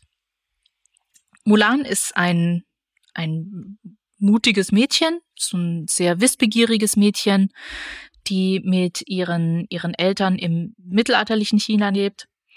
Und sie ist in der Disney-Version das einzige Kind. Da ist auch schon etwas, was sich, was sich nicht schlägt mit der, mit der tatsächlichen Geschichte, weil in der tatsächlichen Geschichte ist sie nicht das einzige Kind, sondern hat sowohl eine Schwester als auch einen kleinen Bruder. Was ich gar nicht so unwichtig finde, weil das macht ihre Rolle, finde ich, nochmal in der tatsächlichen Geschichte macht, macht sie das nochmal ein bisschen stärker. Mhm. In der Disney-Version ist sie das einzige Kind und sie soll verheiratet werden, weil das natürlich damals so Brauch war. Kind, ne, Mädchen erreichen irgendwann ein gewisses Alter und müssen dann verheiratet werden. Und Mulan ist aber natürlich total widerspenstig und ist halt so ein bisschen Tomboy und äh, will sich nicht irgendwie hübsch machen, will sich nicht schminken lassen, will sich nicht unterordnen und möchte das Ganze eigentlich nicht. Aber weil sie eben ihre Familie nicht blamieren möchte, ordnet sie sich unter und geht eben auf den Heiratsmarkt unter Anführungszeichen. Auf diesem Heiratsmarkt stellt sich dann relativ schnell heraus, dass sie relativ unverheiratbar ist, weil sie halt, wie gesagt, ein Tomboy ist, weil sie sich äh, nicht so schön grazil und elegant geben kann wie eben die anderen Töchter äh, aus, den, aus den anderen Häusern. Und sie ist so ein bisschen, sie wird so ein bisschen als hoffnungsloser Fall dargestellt. Das ist ja, das ist ja wie Stolz und Vorteil hier. Die Story. Dann sieht man aber schon, dass also Mulan schämt sich dann natürlich ein bisschen, dass sie, dass sie nicht verheiratet werden kann. Ihr Vater, zu dem sie aber ein sehr, sehr inniges Verhältnis hat, tröstet sie und, und macht ihr eben klar, dass das überhaupt kein Problem ist und dass, dass sie nicht irgendwie die, ne, der Familie irgendwie Schande gebracht hat und dass, das, dass er das alles gar nicht so eng sieht. Kurz darauf kommt dann ein Gesandter des Kaisers ähm, in eben besagtes Dorf, weil die Hunnen über das Land hereingebrochen sind. Und die Hunnen drohen quasi das Land einzunehmen und metzeln gerade irgendwie alle Armeen nieder. Und dementsprechend gibt es per Dekret des Kaisers die, die Einberufung eines, äh, eines jeden Mannes der Familie. Also ne, je, in jeder Familie muss quasi ein Mann gestellt werden, der jetzt zur Armee muss. Mhm. Und da aber Mulan das einzige Kind ist und sie nun mal ein Mädchen ist, müsste ihr Vater losgeschickt werden. Das heißt, ihr Vater hat einen Einberufungsbefehl erhalten. Ihr Vater ist aber ähm, ehemaliger Veteran und hat irgendwie auch eine, eine Kriegsverletzung schon und kann eigentlich nicht mehr kämpfen, stellt sich dem aber natürlich und sagt, ja, ich bin bereit, wenn mein Kaiser mich ruft, dann komme ich natürlich. Und Mulan ist aber so verzweifelt, dass sie sich überlegt, was sie machen kann, um ihren Vater davor zu schützen. Und Tomboy, wie sie ist, haut sie in einer Nacht- und Nebelaktion, ähm, schneidet sie sich die Haare ab und haut von zu Hause ab, um eben quasi anstelle ihres Vaters als vermeintlicher Sohn der Familie in den, in den Krieg zu ziehen. Ihr zur Seite steht ein, ein, ähm, ein Familiengeist unter Anführungszeichen, weil nämlich die Ahnen der Familie. Auch das wird in China natürlich ganz, ganz groß gehandelt, dass natürlich die Ahnen alle in einem Schrein leben und dass die alle über die Familie wachen und dass die natürlich alle noch, also unter Anführungszeichen, ne, leben und, und halt darauf gucken. Die wollen natürlich verhindern, dass, äh, dass das Kind irgendwie Schande über die Familie bringt, weil dazu muss man wissen, es ist, äh, es ist mit dem Tode es wird mit dem Tode bestraft, wenn äh, Frauen sich als Männer darstellen, also sich verkleiden quasi. Und diese Ahnen wollen das eben verhindern, dass das Schande über die Familie gebracht wird. Und daraufhin ähm, schicken sie einen, einen kleinen Glücksdrachen los, der eigentlich einen großen Beschützer äh, erwecken soll. Dieser kleine Glücksdrache ist allerdings ein bisschen tollpatschig und, äh, und hat, die, hat den Gong kaputt gemacht und muss deswegen alleine los. Und geht dann quasi und sucht Mulan auf und sollte sie eigentlich zurückbringen, entscheidet sich aber dann dazu, Mulan quasi zur großen Kriegerin zu machen, damit er auch wieder rehabilitiert ist, wenn er zurückkommt und weil er natürlich auch Mulan so ein bisschen zu ihrem Glück verhelfen möchte. Ja, das ist so die, die, die Hauptstory. Und dann kommen eben die Hunnen und Mulan versucht, das Land zu retten. Das ist die, das ist die Story. Ich wusste gar nicht, dass sie, also ich wusste gar nicht, dass sie so diesen Nationalheldinnen-Status hat in, ja. in China. Ich dachte tatsächlich, das wäre, ich war mir nicht sicher, ob das eine fiktive Person ist oder. Naja, wie gesagt, das ist halt ein Mythos. Ne? Also es ist so ein bisschen wie Robin hm. Hood. Robin ja, Hood so hat auch ne, Legendenstatus und natürlich sagt man irgendwo, es gab bestimmt einen Mann, der durch den Sherwood Forest irgendwie gestriffen ist. Hm. Ob es dann tatsächlich genauso war, wie es dann erzählt wird, sei dann so dahingestellt. Da, da, hat einer nur im Wald geschlafen und schon heißt es so, ja, das ist so genau, schon war Volksheld. Die, die, die Geschichte bauschen wir ein bisschen auf hier. Ja, aber das hat doch ja, jedes so, Land, oder? Das ja, bei uns vielleicht also die Nibelungensage oder sonst was. Ja. Klingt ein bisschen nach der, nach der Jeanne d'Arc Chinas, so vom, wenn du sagst, so, die wird gefeiert vom Volk und so und wird so ein bisschen hochge, als in den Legendenstatus gepusht. Naja, sie wurde halt in den Legendenstatus gepusht, weil, weil ihre Geschichte natürlich, wie ich ja vorhin gesagt habe, sehr, sehr stark dafür steht, wie sie ihr Vaterland geliebt hat, wie sehr sie mhm. ihre Familie geliebt hat, was für eine, was für eine starke Persönlichkeit sie war und dass sie eben sich und ihr Leben dem untergeordnet hat, für ihren Vater da zu sein. Mhm. Tatsächlich. Und die das Todesstrafe die, auch riskiert hat wegen dem. Die Todesstrafe riskiert hat. Das, das ist die Quintessenz. Und mhm. ohne jetzt zu spoilern, in der 2009er Filmversion ähm, gibt es, gibt es kein Happy End. Also da ist es, da ist es nicht so. Ich meine, ne, wir wissen ja, Disney, irgendwann kommt natürlich ein Prinz daher und, und äh, alle sind happily ever after. Aber in der, in der tatsächlichen Version ist das eben nicht so. Da, mhm. da ordnet sie sich auch bis zum Ende quasi ihrer Familie unter und, mhm. und, und der Vaterliebe unter. Ja. Mhm. Witzig ist, dass Mulan ursprünglich als Kurzfilm gedacht war, und zwar mit dem Titel China Doll. Oha, Weil, okay. ja, ganz genau. Darin sollte es nämlich, äh, ist ein Kurzfilm und der sollte davon handeln, wie ein, ein chinesisches Mädchen einen britischen Prinzen trifft und dann natürlich am Ende mit diesem britischen Prinzen zusammen nach England reist. Mhm. Wie auch immer das in irgendeiner Art und Weise mit Mulan zu tun hat. Okay. Ich weiß es nicht. Aber Klingt ja nach Bridgerton, ja. Ja, ist auf jeden Fall äh, schwierig. Ich finde es aber tatsächlich sehr, sehr schön, dass, dass es das nicht geworden ist, sondern dann wirklich die Geschichte von Naja, Mulan. zumal das klingt so ein bisschen nach Pocahontas, finde ich. Gab's auch schon. Gab es, ne, obwohl Pocahontas ja nicht mit, äh, mit, mit John. Nee, nach- nee, aber nach- war ja auch zwischenzeitlich sein Plan, oder nicht? Dass er die irgendwie mitnimmt. War's das? War das nicht so? Oder wollte sie, dass Ja. er bleibt? Äh, kann gut sein. Das ist ein anderer Disney-Film zu einer anderen Stunde, vielleicht dazu mehr. Aber es ist witzig, dass du gerade Pocahontas erwähnst, weil für mich war bis dato, war das für mich immer so, dass Pocahontas die einzige Disney-Figur war, mit der ich mich irgendwie identifizieren konnte. Mhm. Und das ist schon wirklich traurig, weil ich mit Pocahontas wirklich überhaupt gar keine, also weißt du, weder kulturell noch sonst irgendwie äh, irgendwelche Ähnlichkeiten habe. Aber weil das halt die einzige Person of Color war, Mhm. war das für Hm. mich damals Pocahontas, alles klar, das ist meine Disney-Prinzessin. Mhm. Und dann kam Mulan und dann war halt Mulan meine Disney-Prinzessin. Klar. Ähm, ja, bis auf Jasmin. Aber Jasmin war ja jetzt kein, kein starker Charakter, wie ich finde. I Hm. Isa scheint großer Gwen Stefani-Fan gewesen zu sein, weil die wurde doch mittlerweile gewählt als eine der krassesten Personen in Sachen äh, hier kulturelle Aneignung von irgendwelchen Nationen und so, weil sie auf Tour ständig, einmal hat sie so ein mit diesen Ja, ja. Äh, Harajuku Girls hatte sie doch dieses japanische und hat ist dann immer so mit so einem Togos aufgetreten, dann Native American hat sich so mal als als Native American Girl verkleidet, so mit so Häuptlingsschmuck und so. Wirklich? Auch- Und äh, ständig so auf Touren hat sich halt irgendwelche, also, da- also auch früher so, also jetzt nicht, nicht, nicht heute, sondern halt so im Laufe ihrer Karriere, wo dann immer so Fotos rauskamen, wo sie gesagt haben, okay, ja. das ist die, die Queen of äh, Cultural. Na, als sie noch bei, bei No Doubt war, ne? Also bei Don't Speak hat sie ja auch im Video, da hat sie ja dieses, dieses traditionelle chinesische äh, Outfit an. Stimmt, ja. Stimmt Ja. auch schon. Hast Ja, du ja. Also, Ja gut, Schwierig also Pharrell ist auch schon mal mit so einem indigenen äh, Federschmuck rumgerannt. ja. Mhm. Naja, Das können gut, sie Ich alle. also auch, wie auch immer. muss ich zugeben. Auf jeden Fall war Pocahontas eben bis dato immer, immer die Person, die, die Person, die, die Disney-Prinzessin, mit der ich Mhm. mich äh, identifiziert habe. Und dann Mhm. kam Mulan. Dann war Welche Und war sie ist dann auch Lieb- geblieben, ja? Die ist es auch geblieben, ja. Mhm. Klar. Also es gab ja danach keine, keine chinesische mehr. Nö. Lee, wer, wer, welche Disney, äh, welcher Disney-Charakter ist für dich so einer, wo Lee, welche Disney-Prinzessin bist du?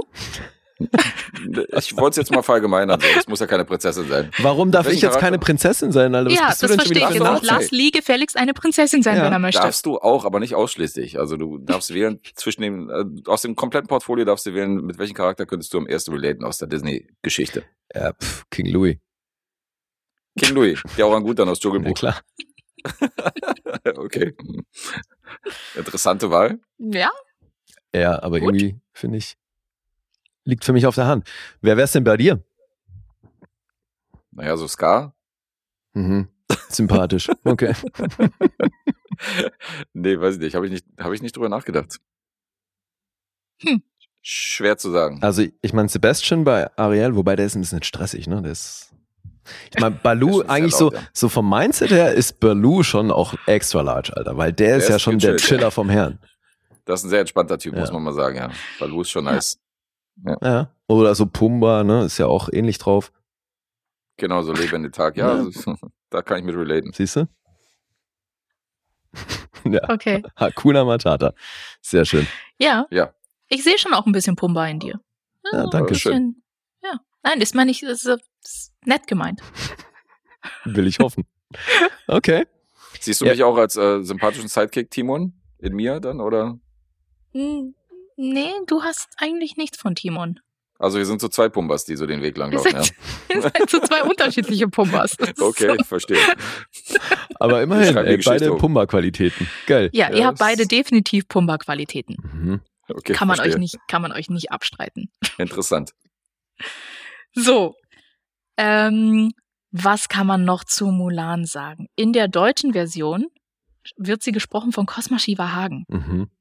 Oh, was, was einfach auch schon wieder so ein bisschen schwierig ist, weil zumindest haben sie es in der, in der amerikanischen oder in der Originalversion geschafft, eine, eine American Chinese zu nehmen und eben nicht Mhm. eine komplette Amerikanerin. Ja, wobei der Drache ja schon wieder nicht, ne? Also, Der Drache ist dann, wird von Eddie Murphy im Original Ja. gesprochen und im Deutschen von Otto Walkes. mhm. Das Pendant das- quasi zu Eddie Murphy, normal. Ja, naja. Das passt aber tatsächlich, finde ich.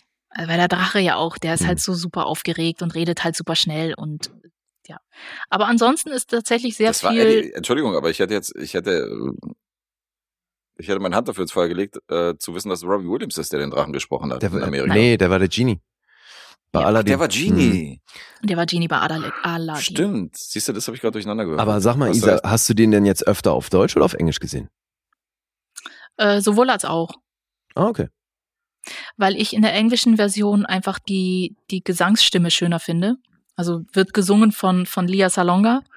Und Lia Salonga ist ja, die wird von mir hoch verehrt, weil die auch bei Les Miserables äh, mitsingt.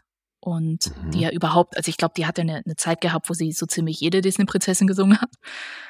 Und die ist einfach großartig. Also die, die hat einfach eine, eine Wahnsinnsgesangsstimme und ja, Mhm. liebe ich heiß und innig.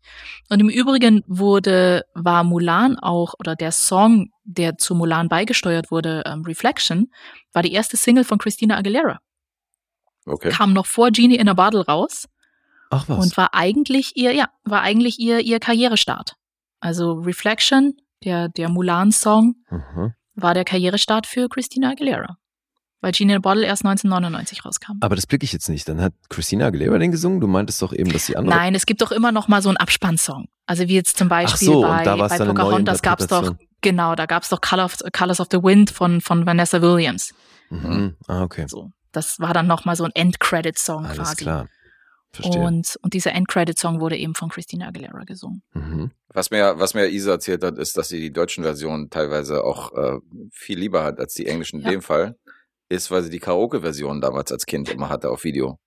Wo dann der Text immer mit der Note immer so mit, mit Ja, ja. mitspringt. Okay. Und wo, wo, Ja. sie, wo sie als kleines Mädchen natürlich dann auch mitsingen konnte. Deswegen äh, Das ist ja cool. hat sie die natürlich sehr Ariel zum. Beispiel. Also Mhm. Ariel hatte ich als VHS und da lief natürlich unten irgendwie, lief dann so unter dem Meer. Mhm. Mhm. Dann lief so dieser, dieser Balken, diese, diese Mickey Maus immer mit. Mhm.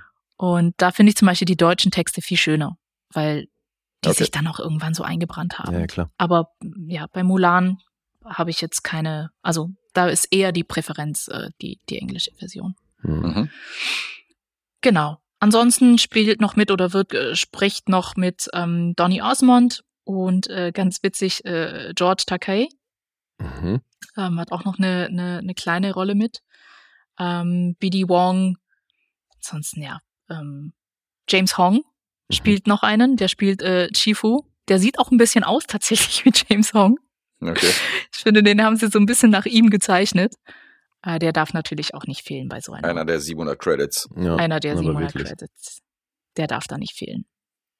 Ja, so, äh, so viel zu Famulan. Ein Trivia-Fact, den ich tatsächlich ganz witzig fand, ist, dass Mulan erst die zweite Disney-Prinzessin ist, die Hosen trägt. Oha. Die erste war Jasmin. Die was trägt? Hosen. Hosen. Ah, okay. Hosen. Und das So, auch so. nur, weil sie sich verkleidet hat. Stimmt, ja. Zeigt auch so ein bisschen das Disney-Bild, ne? Also, so Prinzessinnen haben gefälligst keine Hosen zu tragen. Ja, jetzt spielen ja auch, aber doch auch, also zumindest mal Disney-Filme bis dahin spielten doch primär auch weit in der Vergangenheit, oder nicht? Nicht ausschließlich. Gab es da welche, die so sehr Ja, aktuell klar, du hast doch, du hast doch immer wieder Bernhard Bianca und Aristocats gehabt und so, die spielten ja nicht in der Vergangenheit. Nee, aber so. da hast du ja auch nicht eine eine, die klassische Disney-Prinzessin in den Filmen jetzt. Ja, gut, aber weibliche, ja gut, Prinzessin. Ja, dude. Ja, Prinzessin natürlich nicht, ja. ja. Also da wäre wahrscheinlich noch so das Ding in New Orleans äh, mit dem Frosch, wie hieß das? Das kam ja später. Kiss the Frog, ja. Eben, das war kam ja, später. Frog. Das war ja 2009, ja. Ja. Ja, ja. Und der spielte doch relativ in der aktuellen Zeit, oder? Ja, Meine ich. Ja, wie auch immer. Okay. Auf jeden Fall hat sie eine Hose an, Mhm. weil sie als Mann verkleidet ist. Das war's dann aber auch. Okay. so, so. Finde ich, wie gesagt, ein ganz, ganz schöner Film. Hat nichts mit, oder was heißt nichts, hat, hat natürlich, ist natürlich eine sehr, sehr Disney-weich gewaschte Version der tatsächlichen Mulan-Geschichte. Ist auch der einzige Disney-Film bis dato, der Krieg behandelt hat. Also der wirklich Krieg mit behandelt hat, in, in, in dem Sinne. Okay. Was bis dahin auch noch nicht vorgekommen ist. Und ja, wollt ihr noch was wissen? Ja, wie fandst du das? Also alles, was du jetzt dahin gesagt hast, dahingehend gesagt hast, ist ganz schön. Ja, Und nachdem du aber eingestiegen bist mit, dann hattest du endlich auch mal eine Disney-Prinzessin, hätte ich jetzt ein bisschen mehr erwartet als ganz schön. ja gut, aber ich meine, es ist ja wie gesagt dem geschuldet, dass ich halt auch mal eine Disney-Prinzessin hatte, die halt mal ein bisschen aussah wie ich und halt nicht irgendwie eine Ariel ist oder ein blondes Mädchen. Hm. Das heißt jetzt nicht zwangsläufig, dass ich mich jetzt unbedingt sehr mit, äh, mit Formulan irgendwie identifiziere, nur weil sie halt irgendwie eine, eine Chinesin ist. Ne? Also, Ja gut, jetzt warst du ja wahrscheinlich auch schon ansatzweise erwachsen, als der rauskam. was? Na, das, das ist ja schon ein Unterschied, oder? Also, weil, wenn. Digga, weil wenn du den als Sechsjährige guckst und dann irgendwie jedes Jahr und feierst es total Nein. und hast da eine Person, Nein, mit der du natürlich dich nicht. identifizieren kannst, das ist doch was anderes, als wenn du das als Ja. Erwachsener siehst, registrierst und mehr oder weniger abhakst. Ich war jugendlich. Soll, wollen wir jugendlich sagen? Ich war Natürlich. jugendlich, als der Mhm. rauskam. Okay. Und ja, also so wie du sagst, natürlich sind dann meine Disney-Prinzessin-Zeiten auch vorbei gewesen. Es ist ein, es ist ein schöner Film, ist aber definitiv nicht mein, mein Disney-Favorite. Ähm, ja, sollte man aber, finde ich, schon gesehen haben. Also ich finde die Story gut, ich finde, ähm, ich finde die Dialoge wirklich schön gemacht und witzig gemacht. Ähm, Mushu spielt da eine schöne Rolle, dann gibt's irgendwie noch so einen kleinen Cricket, ähm, was irgendwie auch ganz niedlich reingeht. Also es ist so, es wird sehr viel chinesische Geschichte oder chinesische äh, kulturelle Besonderheiten werden irgendwie mit aufgegriffen, die ganz nett sind. Mhm. Aber das ist es halt, das ist nett. Okay. Na gut, wirklich begeistert. Klingst du nicht. Alright. Ja, ich straf's nicht ab, wie, äh, wie du die, die 220er-Version. Mhm. Definitiv nicht. Nur so viel dazu, aber es ist jetzt, wie gesagt, nicht mein, mein Favorite Disney. Ich würde jetzt nicht, wenn jemand mich nach meinen Top 5 der, der meiner Top 5 Disney-Filme fragt, würde ich Mulan da nicht mit aufzählen. Mhm. Wäre der nicht Hilft dabei, das? so. so. Ja, Ja. glaube schon. Gut. Dann würde ich zu den Punkten kommen. Mhm. Auf IMDb ist er bei einer 7,6, hat einen Metascore von 71. Bei Rotten Tomatoes ähm, steht er bei den Critics bei einer 7,6. Bei, den der Crickets. Audience bei der, und bei der Audience bei einer 4,1 und bei Letterboxd ist er mit 4,1 gelockt. 4,1. Ja, was echt schon euphorisch ist. Wow.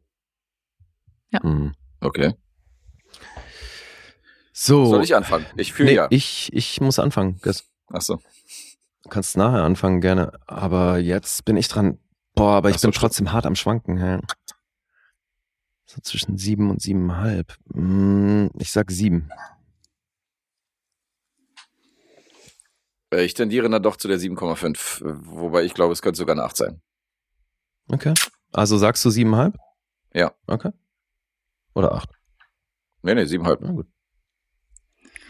Lee hat die Punktlandung. Lee hat die Punktlandung. Cool. Ist eine 7 geworden. Eine Shift, dieser Lee.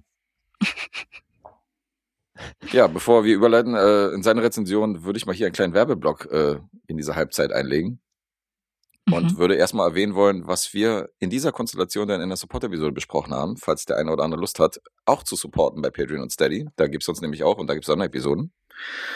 Worüber haben wir denn geredet, Isa? Weißt du es noch?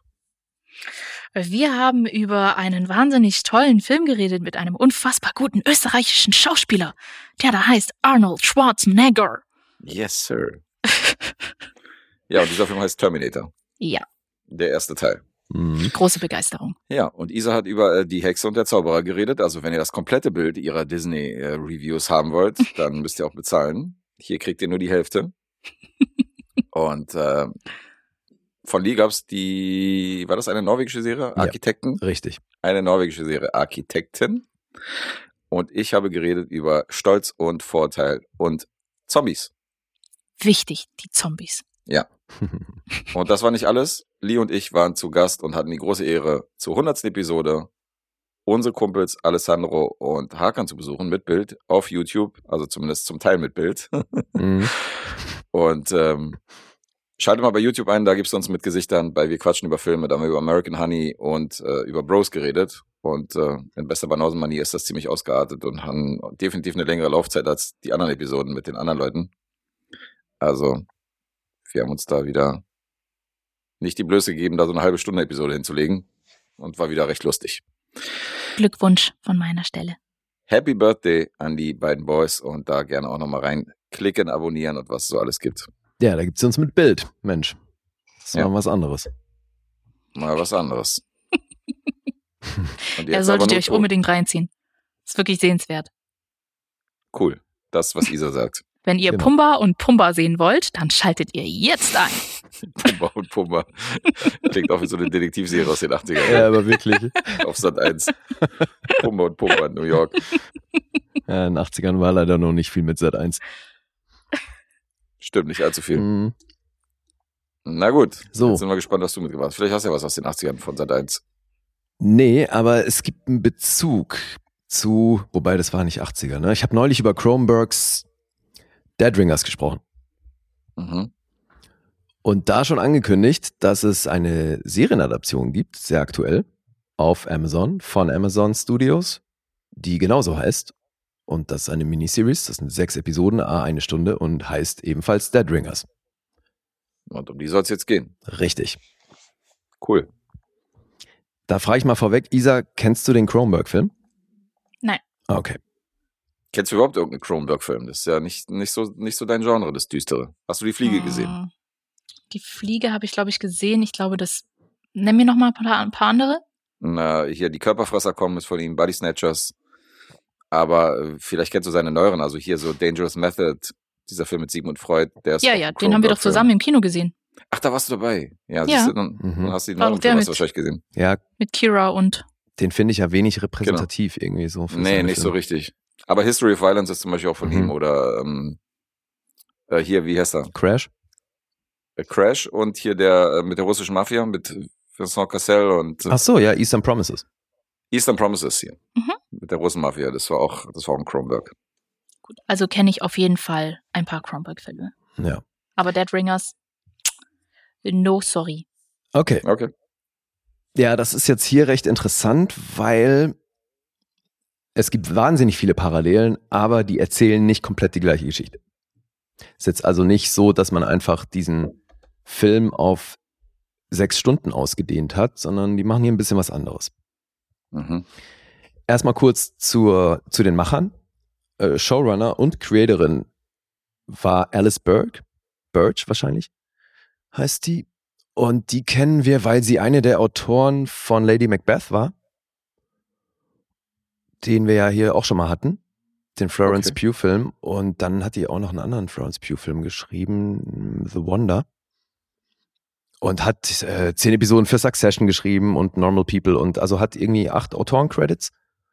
Und das ist jetzt aber ihr erster Creator- und Showrunner-Posten. Und dann eben gleich sowas.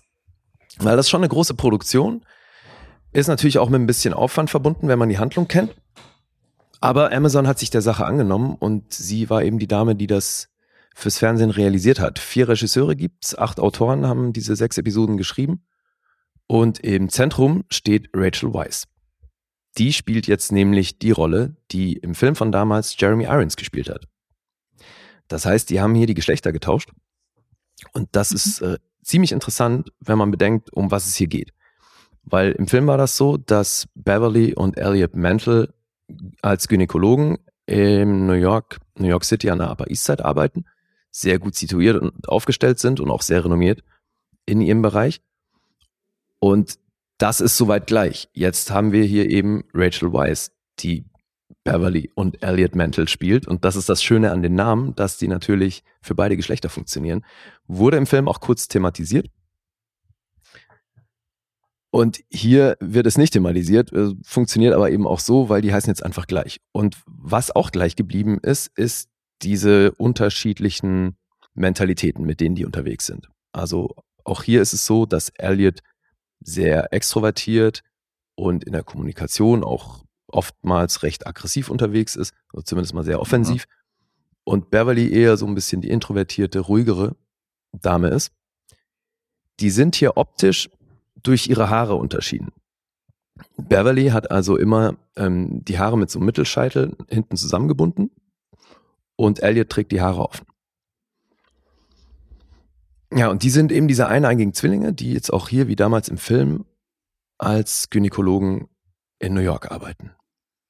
Wie es im Film auch schon angedeutet wurde, da wird hier aber sehr viel mehr Fokus drauf gelegt, ist, dass die beiden auch im Forschungsbereich sehr aktiv und interessiert sind. Da ist Elliot hier allerdings die treibende Kraft, weil die nimmt, naja, so die, die, sagen wir mal, die moralisch oder ethischen Vorgaben, die es in dem Bereich gibt, nimmt die halt nicht so ernst oder die ist da schon, hat so einen kleinen Gottkomplex und will da die Grenzen auf jeden Fall austesten und eben auch weit über das, was legal machbar ist, hinaus. Mhm. Deswegen fand ich das ähm, auch interessant, die jetzt heute zu bringen in der Konstellation mit Isa, weil, haben wir ja erzählt, gerade Mutter geworden. Ey, Im Übrigen, jetzt haben wir gar nicht die Chance genutzt, von Mulan irgendwie äh, die Kurve zu kriegen zu den China-Wochen, weil das war für mich damals irgendwie der Hit. Und natürlich jetzt auch wieder durch Rick and Morty, dass sie diese Szechuan-Soße neu aufgelegt haben, weil Rick and Morty irgendwie diesen Mulan-Hype wiederbelebt hat. Mhm.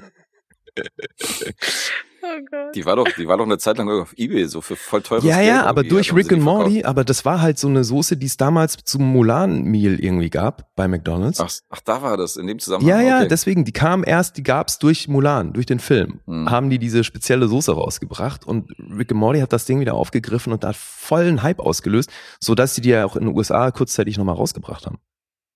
Okay, War die wenigstens scharf, diese Soße? Ist ja komplett an mir vorbeigegangen.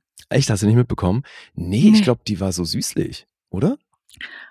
Sie heißt Sichuan-Soße ja. und war süßlich. Oder? Ich, ey, da will That's ich mich weird. jetzt. Nee, Sekunde, dann war die vielleicht scharf. Also da will ich mich jetzt nicht mehr. Ich weiß nur, dass die gab und ich weiß, dass die eben im Rahmen von diesen. Gab es auch diese Happy Meals, wo du dann irgendwie Mulan-Figuren bekommen hast und so. Und im ja. Rahmen dessen, diesen Mulan-Wochen halt, gab es dann diese Soße. Deswegen dachte ich, äh, ja, die Kurve hätten wir eigentlich kriegen müssen, aber jetzt sind wir schon bei Dead Ringers. Ah, sorry. Aber jetzt hast du sie ja doch irgendwie bekommen. Ja, ja. Hm.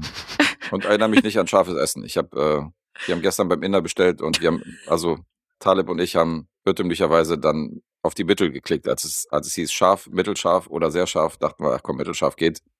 War keine gute Idee. Okay. War hart. Die Inder kennen da keinen Spaß. Nee, das war wirklich hart. Also ich kreuze nie wieder Mittel, Mittel an beim Inder, beim Bestellen. Das war mir eine Lehre. Wir haben Höllenqual, sind wir, sind wir durchlitten hier beim Essen. Höllenqual. Okay. Ich durfte ihn eine Stunde lang nicht ansprechen. Oh, wow. So gleich. Nee. ja. Sehr schön. Scharfe du, Soße. Du konntest mich auch nicht ansprechen, weil mein äh, Kopf im Waschbecken unter Wasser lag. Mit der Zunge so. ja. Okay. So, Entschuldigung. Zurück zu Deadringers. Mhm. Also diese medizinische Ethik, die es gibt, die ist hier, spielt hier eben auch eine Rolle. Weil Elliot in, bei ihrem, in ihrer Forschung eben recht weit geht. Und da will ich jetzt nicht zu viel verraten, aber natürlich geht es darum, ähm, weil die in ihrer, äh, in ihrer Praxis ja auch, wie im Film damals, das habe ich jetzt vorausgesetzt und gar nicht erzählt, also die, die behandeln nur Patientinnen, logischerweise, weil sie als Gynäkologen arbeiten, aber die sind eben auch für äh, Fruchtbarkeitsdinge zuständig. Das heißt, die helfen Frauen, die Probleme haben, Kinder zu kriegen und dann entsprechende Hormonbehandlung und alles, was dranhängt.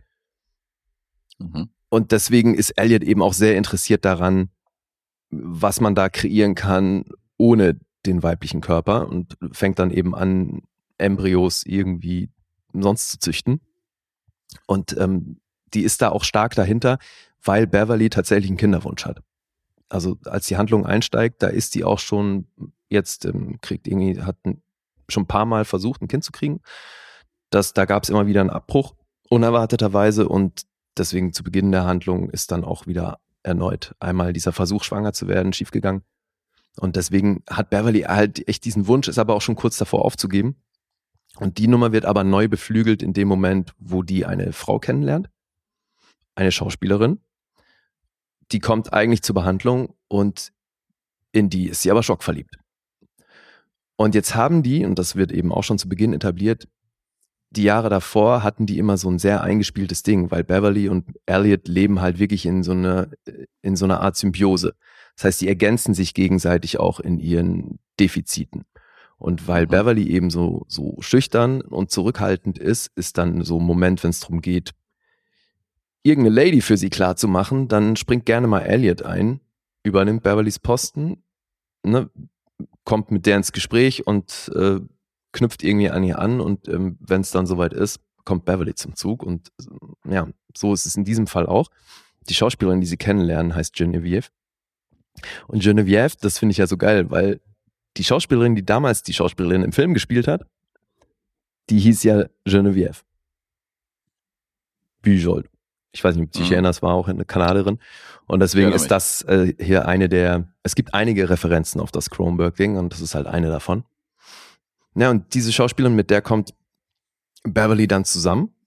Und das funktioniert auch erstmal recht gut mit der Beziehung und dadurch hat die eben wieder den Wunsch, mit ihr dann eben auch irgendwann ein Kind zu kriegen. So, das heißt, Elliot ist halt nach wie vor dahinter an, an dieser Forschung und versucht irgendwie ihrer Schwester zu einem Kind zu verhelfen. Und dieses symbiotische Dasein, was die führen, da wird in der Serie natürlich sehr viel mehr Zeit drauf verwendet. Und das heißt, diese Entwicklung, wo es dann anfängt, dass sich das so ein bisschen dividiert, weil Beverly hier mit ihrer Freundin dann plötzlich einen Bereich hat, den sie Elliot nicht mehr zugänglich macht, fängt dieses Verhältnis halt an zu bröckeln und dadurch dreht Elliot immer mehr ab und das war im Film zwar auch schon so, aber hier hat das natürlich mehr Zeit. Mhm. mhm. Da kommt dann eben auch natürlich entsprechender Drogenmissbrauch dazu und so. Elliot ist ja auch recht promiskuitiv unterwegs und das wird alles recht ausführlich gezeigt. Was jetzt hier auch eine Riesenrolle spielt und das hat im Film quasi gar nicht stattgefunden. Die wollen so ein ähm, Birthing Center eröffnen, haben da eine Vision von und da ist tatsächlich Beverly die treibende Kraft. Elliot ist nicht so wahnsinnig empathisch, wenn es um andere Menschen und Kinder geht, absurderweise. Und Beverly hat aber, die sagt, hierzulande und auch generell in der westlichen Medizin wird halt der Geburtsprozess viel zu sehr als Krankheit behandelt. Sagt, du kommst, wenn du ein Kind auf die Welt bringst, kommst du ins Krankenhaus, obwohl du nicht krank bist. Und dieser ganze Prozess ist eher so eine Massenabfertigung geworden. Erst recht natürlich auch hier, da knüpfen wir an Guest-Projekt an. Die medizinische Versorgung in den USA, die lässt halt nicht zu, dass du da wirklich gut umsorgt wirst und dass der Prozess seine Zeit bekommt, sondern dann werden eben halt auch gewisse Dinge eingeleitet, obwohl der Körper noch nicht mal so weit ist. Und das ist halt in der Regel schon für alle Beteiligten eher ein traumatisches Erlebnis, als dass das wirklich ein schöner Prozess ist und neues Leben kommt auf die Welt und alles läuft super. Und deswegen. Kann ich bestätigen. Siehst du? Nein, das ist ja, ist ja nur wirklich ein Ding, so, weil die halt sagen, ja. das kann, das wird eben viel zu sehr wie eine Krankheit behandelt, weil du kommst da ins Krankenhaus und dann entscheiden andere Leute für dich, was mit deinem Körper zu passieren hat. Und du kannst da natürlich ein bisschen Einfluss nehmen, aber im Grunde bist du da dem Szenario ausgesetzt. Mhm. Und Beverly möchte eben, dass das ein natürlicher Prozess bleibt und will dafür eine Umgebung schaffen.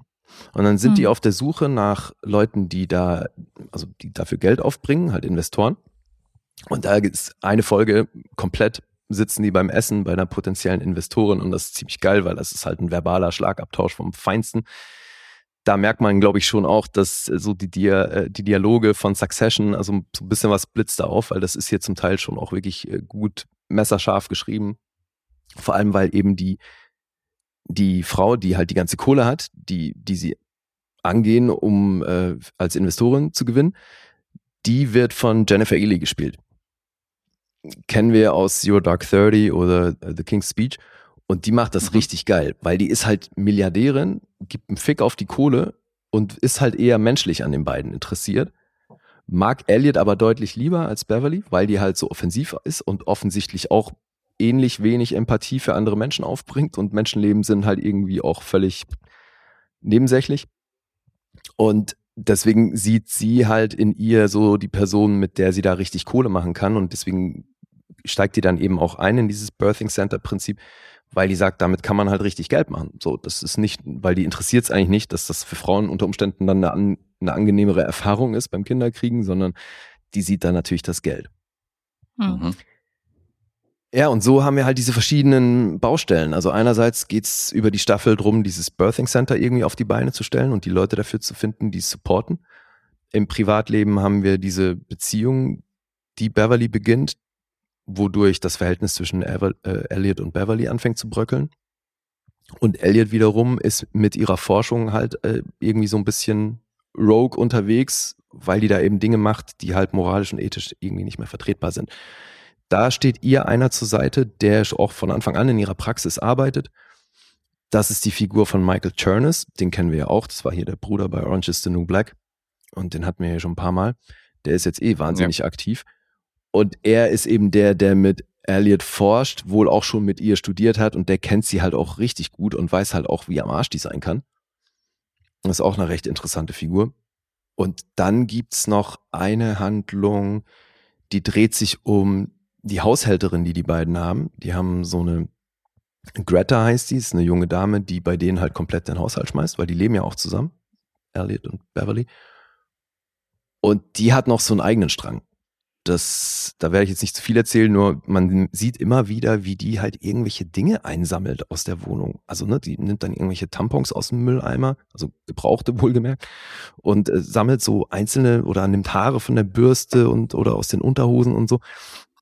Und sammelt den für Stuff und eben, da denkt man sich die ganze Zeit so, what the fuck, was hat sie vor? Mhm. Und so wird hier eigentlich ein ganz cooler Kosmos aufgemacht. Also schon geil. Ich weiß nicht, ob ich das so gut finde wie den Film oder vielleicht sogar besser. Ich habe jetzt gar nicht mehr auf dem Schirm, auch wo ich dann punktemäßig gelandet bin beim Film. Wollte mich Mhm. da jetzt auch nicht allzu viel von beeindrucken lassen oder beeinflussen. Ich fand's halt cool, dass sie das nicht einfach eins zu eins übersetzt haben. Weil dieser, Hm. dieser Geschlechtertausch ist natürlich schon mal echt ein geiler Move. Und natürlich sehr zeitgemäß, erst recht aufgrund der Thematik. Und Mhm. dadurch kriegt das jetzt aber natürlich was Mörderfeministisches. Weil du hier eine Frau hast, die sich für den Geburtsprozess einsetzt und dafür Mhm. darüber die Welt verändern möchte, die halt sagt so, hey, wir müssen einfach, das ganze Geburtsthema muss anders gesehen werden. Das wird einfach überall auf der Welt falsch angegangen. Und da halt so ihre Mission hat, irgendwie Pioniersarbeit zu, leit zu leisten, während ihre Schwester halt in der Forschung irgendwie weiterkommen möchte und da aber halt eben auch alles, was moralisch und ethisch vertretbar ist, so ein bisschen hinter sich lässt. Und Mhm. das sind eben Faktoren, die hattest du im Film nicht. Also ohne jetzt zu spoilern, wir müssen ja nicht verraten, was es ist, aber wird denn das Finale von dem Dead Ringers Film auch in der Serie aufgegriffen? Geht das in eine ähnliche Richtung oder nicht wirklich? Ja, geht in eine ähnliche Richtung. Aber da machen sie Okay. auch, da machen sie dann eine Sache noch quasi on top, die ich irgendwie auch geil fand. Mhm. Also ist echt cool. Die kommt nicht komplett ohne Längen aus, weil halt auch die Dynamik über die, wie sie über die Episoden verteilt ist, nicht konstant gleich ist. Also es, Ja. ne, manch, wie ich schon gesagt habe, du hast ja diese eine, dieses eine Dinner, wo die dann sitzen bei dieser potenziellen Investorin mit ihm, mit ihrer ganzen Entourage und da hast du halt komplett Dialoge, Dialoge und dann hast du aber eben auch Episoden, wo diese nennen, wir es mal diesen Body Horror, den wir von Cronenberg kennen, der wird hier halt schon auch wieder aufgegriffen, aber jetzt weniger in diese oder sagen wir mal, der Horror ist, dass die hier halt ziemlich hart, dass die hier ziemlich hart eben Geburtsszenarien zeigen. Also vom normalen Geburt bis Kaiserschnitt und so weiter, alles drin. Hm. Und das ist, glaube ich, für Zartbeseitete, weil man eben so davon ferngehalten wird und weil das eben medizinisch hierzulande eben also als Krankheit äh, gehandelt wird, ist man das halt nicht gewohnt und das kann schocken. Hm. Und deswegen, ja. Also ich, ich glaube auch tatsächlich, dass das, dass das schockt. Mhm. So als, als eine, die geboren hat. Ich war auch geschockt. Ja, ja, eben. Da äh, tatsächlich. geht schon eine Menge ab und Ja, ist auch ein krasses Thema. Also ich bin, ich bin angefixt. Ja, es gibt ja immer die Gefahr, so wenn man Filmstoffe nimmt und äh, macht sie in Serienform, das, was du auch gesagt hast, dass, dass es dann die Möglichkeit gibt, das Ganze, dass man, dass es ein bisschen ausgewälzt wirkt, weißt du, so ein bisschen aufgeblasen auf Mhm. mehrere Folgen, obwohl das alles im Film auch funktioniert hat. Das ist immer so die Gefahr darin. Aber wenn du sagst, äh, es ist nur vereinzelt, dass man das Gefühl hat, es hat ein paar Längen, aber insgesamt war es trotzdem gut. ich finde das sehr was ja- sehenswert. Vor allem, Alter, Rachel Weisz, ey, ciao. Die ist gut, oder? Meine Fresse spielt die das geil. Mhm. Ist natürlich auch ein Traum, ne? Du spielst hier zwei eigentlich komplett unterschiedliche Figuren und aber wie sie diese Bindung zu sich selbst spielt im Grunde. Und Hm. das ist halt echt sensationell gemacht. Und klar, die haben hier halt natürlich immer, deswegen der Aufwand, Szene gedreht als Elliot, dann umgeschminkt, gleiches Ding nochmal als Beverly von der anderen Seite gespielt. Weißt du, Mhm. also Setup einfach umgedreht und die hatte hier natürlich eine Anspielpartnerin. Hm. Ja, Okay. Interessant. Also wie gesagt, ich bin angefixt. ja, cool. Ich auch. Und noch ganz kurz zu den Referenzen, die es hier gibt. Also eben eine habe ich erzählt, so dass dann die, Schaus äh, die Figur hier Genevieve heißt, während die Schauspielerin damals so hieß von eben dieser Schauspielerin. Oder dann dreht die Schauspielerin dreht dann eine Serie, die heißt Rabbit, wie ähm, ein Film von Kronberg von 77. Also die haben halt schon immer auf dem Schirm so, es gibt Fans von dem Film und die haben, wollen wir irgendwie zumindest so ein bisschen bedienen. Mhm. Ja, ich finde es echt eine interess interessante neue Herangehensweise und ich habe das echt gern geguckt. Und für Fans von Schauspiel ist das auf jeden Fall eine Empfehlung. Rachel Weisz oder wie irgendein ganz lustiger Spezialist auf Letterboxd gesagt hat, Rachel Twice. Ha! Oh. Wortspielalarm. Ja, ja. So, dann die Zahlen. Cool. Mhm. Okay, 6,4 auf IMDb. Das ist gar nicht mal so gut. Metascore ist bei 79. Rotten Tomatoes 7,8 von der Kritik. Publikum bei 3,7. Letterboxd 4,0. Sieht fast ein bisschen so aus, als würde es beim Publikum weniger gut ankommen als bei der Kritik, ne? So, Guess fängt an. Ich sag eine 8. Mhm. Ich sag eine 8,5. 8 ist richtig. Yay. Sorry. Alter. Mann, Pumba. Tja, sorry. Aber wir haben ja noch einen. Dobre Dan. Schöner Tag heute. Tja, und jetzt haben wir einen gemeinsamen Film von Timo Weltenschreiner, den grüßen wir an dieser Stelle. Mhm. Liebe Hi, Grüße. Timo. Ein guter Bekannter und Isa hat sich diesen Film ausgesucht und jetzt sag mal warum. Naja, also zum einen äh, natürlich, um Timo happy zu machen, nachdem äh, ich äh, liebenswerterweise von ihm sowohl in seinen Geschichten erwähnt wurde, als auch eine Widmung bekommen habe und noch seine Bücher zugeschickt bekommen habe. Ja, tatsächlich Ja, war das der Ansatz. Da wäre alles andere als seinen Film zu picken einfach nur vollkommen falsch gewesen. Mhm. Hat auch ein bisschen, ja. Und Erik ist- ethisch. Sehr gut. Erik ist ein bisschen zu vorgekommen, weil er wollte die Star Wars Reihe fortführen. Äh, May the Fourth be with you und so ist ja diesen Monat. Und dann ist er ausgewichen auf Transformers aus dem Jahr 2007, der Ursprungsteil. Bald kommt sogar der siebte Teil der, äh, der Realfilme raus. Also Mhm. sind mittlerweile einige, ins, äh, einige rausgekommen. Aber wir reden von den Ur-Transformers aus dem Jahr 2007 von Michael Bay. Und äh, das wird interessant. Ja, Jeden. und jetzt erstmal Punkte raten. Jetzt erstmal Punkte raten, richtig. Oh Gott. Ich bin ja dafür, dass Isa Das anfängt. wieder. Wer soll anfangen? Ich finde, Isa sollte anfangen. Ja, natürlich Ja, findest ich du, finde dass auch, Isa- anfangen sollte. Ich finde auch, Isa sollte anfangen. oh Mann, Leute. Leute, Ja, das ist wirklich, ich verstehe, das ist so dumm. du musst uns, Das ist- du musst uns einschätzen. Du ja, kennst uns das ist halt schwierig. Die grinst schon so. Sind wir Fans oder sind wir nicht Fans? Also, okay. Guess ist beinahe. Ich glaube, du fandst den ersten, fandst du gar nicht schlecht. Haben wir den nicht zusammen sogar im Kino gesehen? Könnte sein. Okay, und dann ist da auch noch Oldschool Megan Fox drin. Oldschool Megan Fox ist ja sowieso äh, so, die gibt noch mal einen extra Punkt. Mindestens. Vintage Ja, ja. Megan Fox. Ja, ja, Vintage. Pre, äh, äh, nein, ja, Pre-Machine Gun Kelly Megan Fox. Mhm. Aber hallo.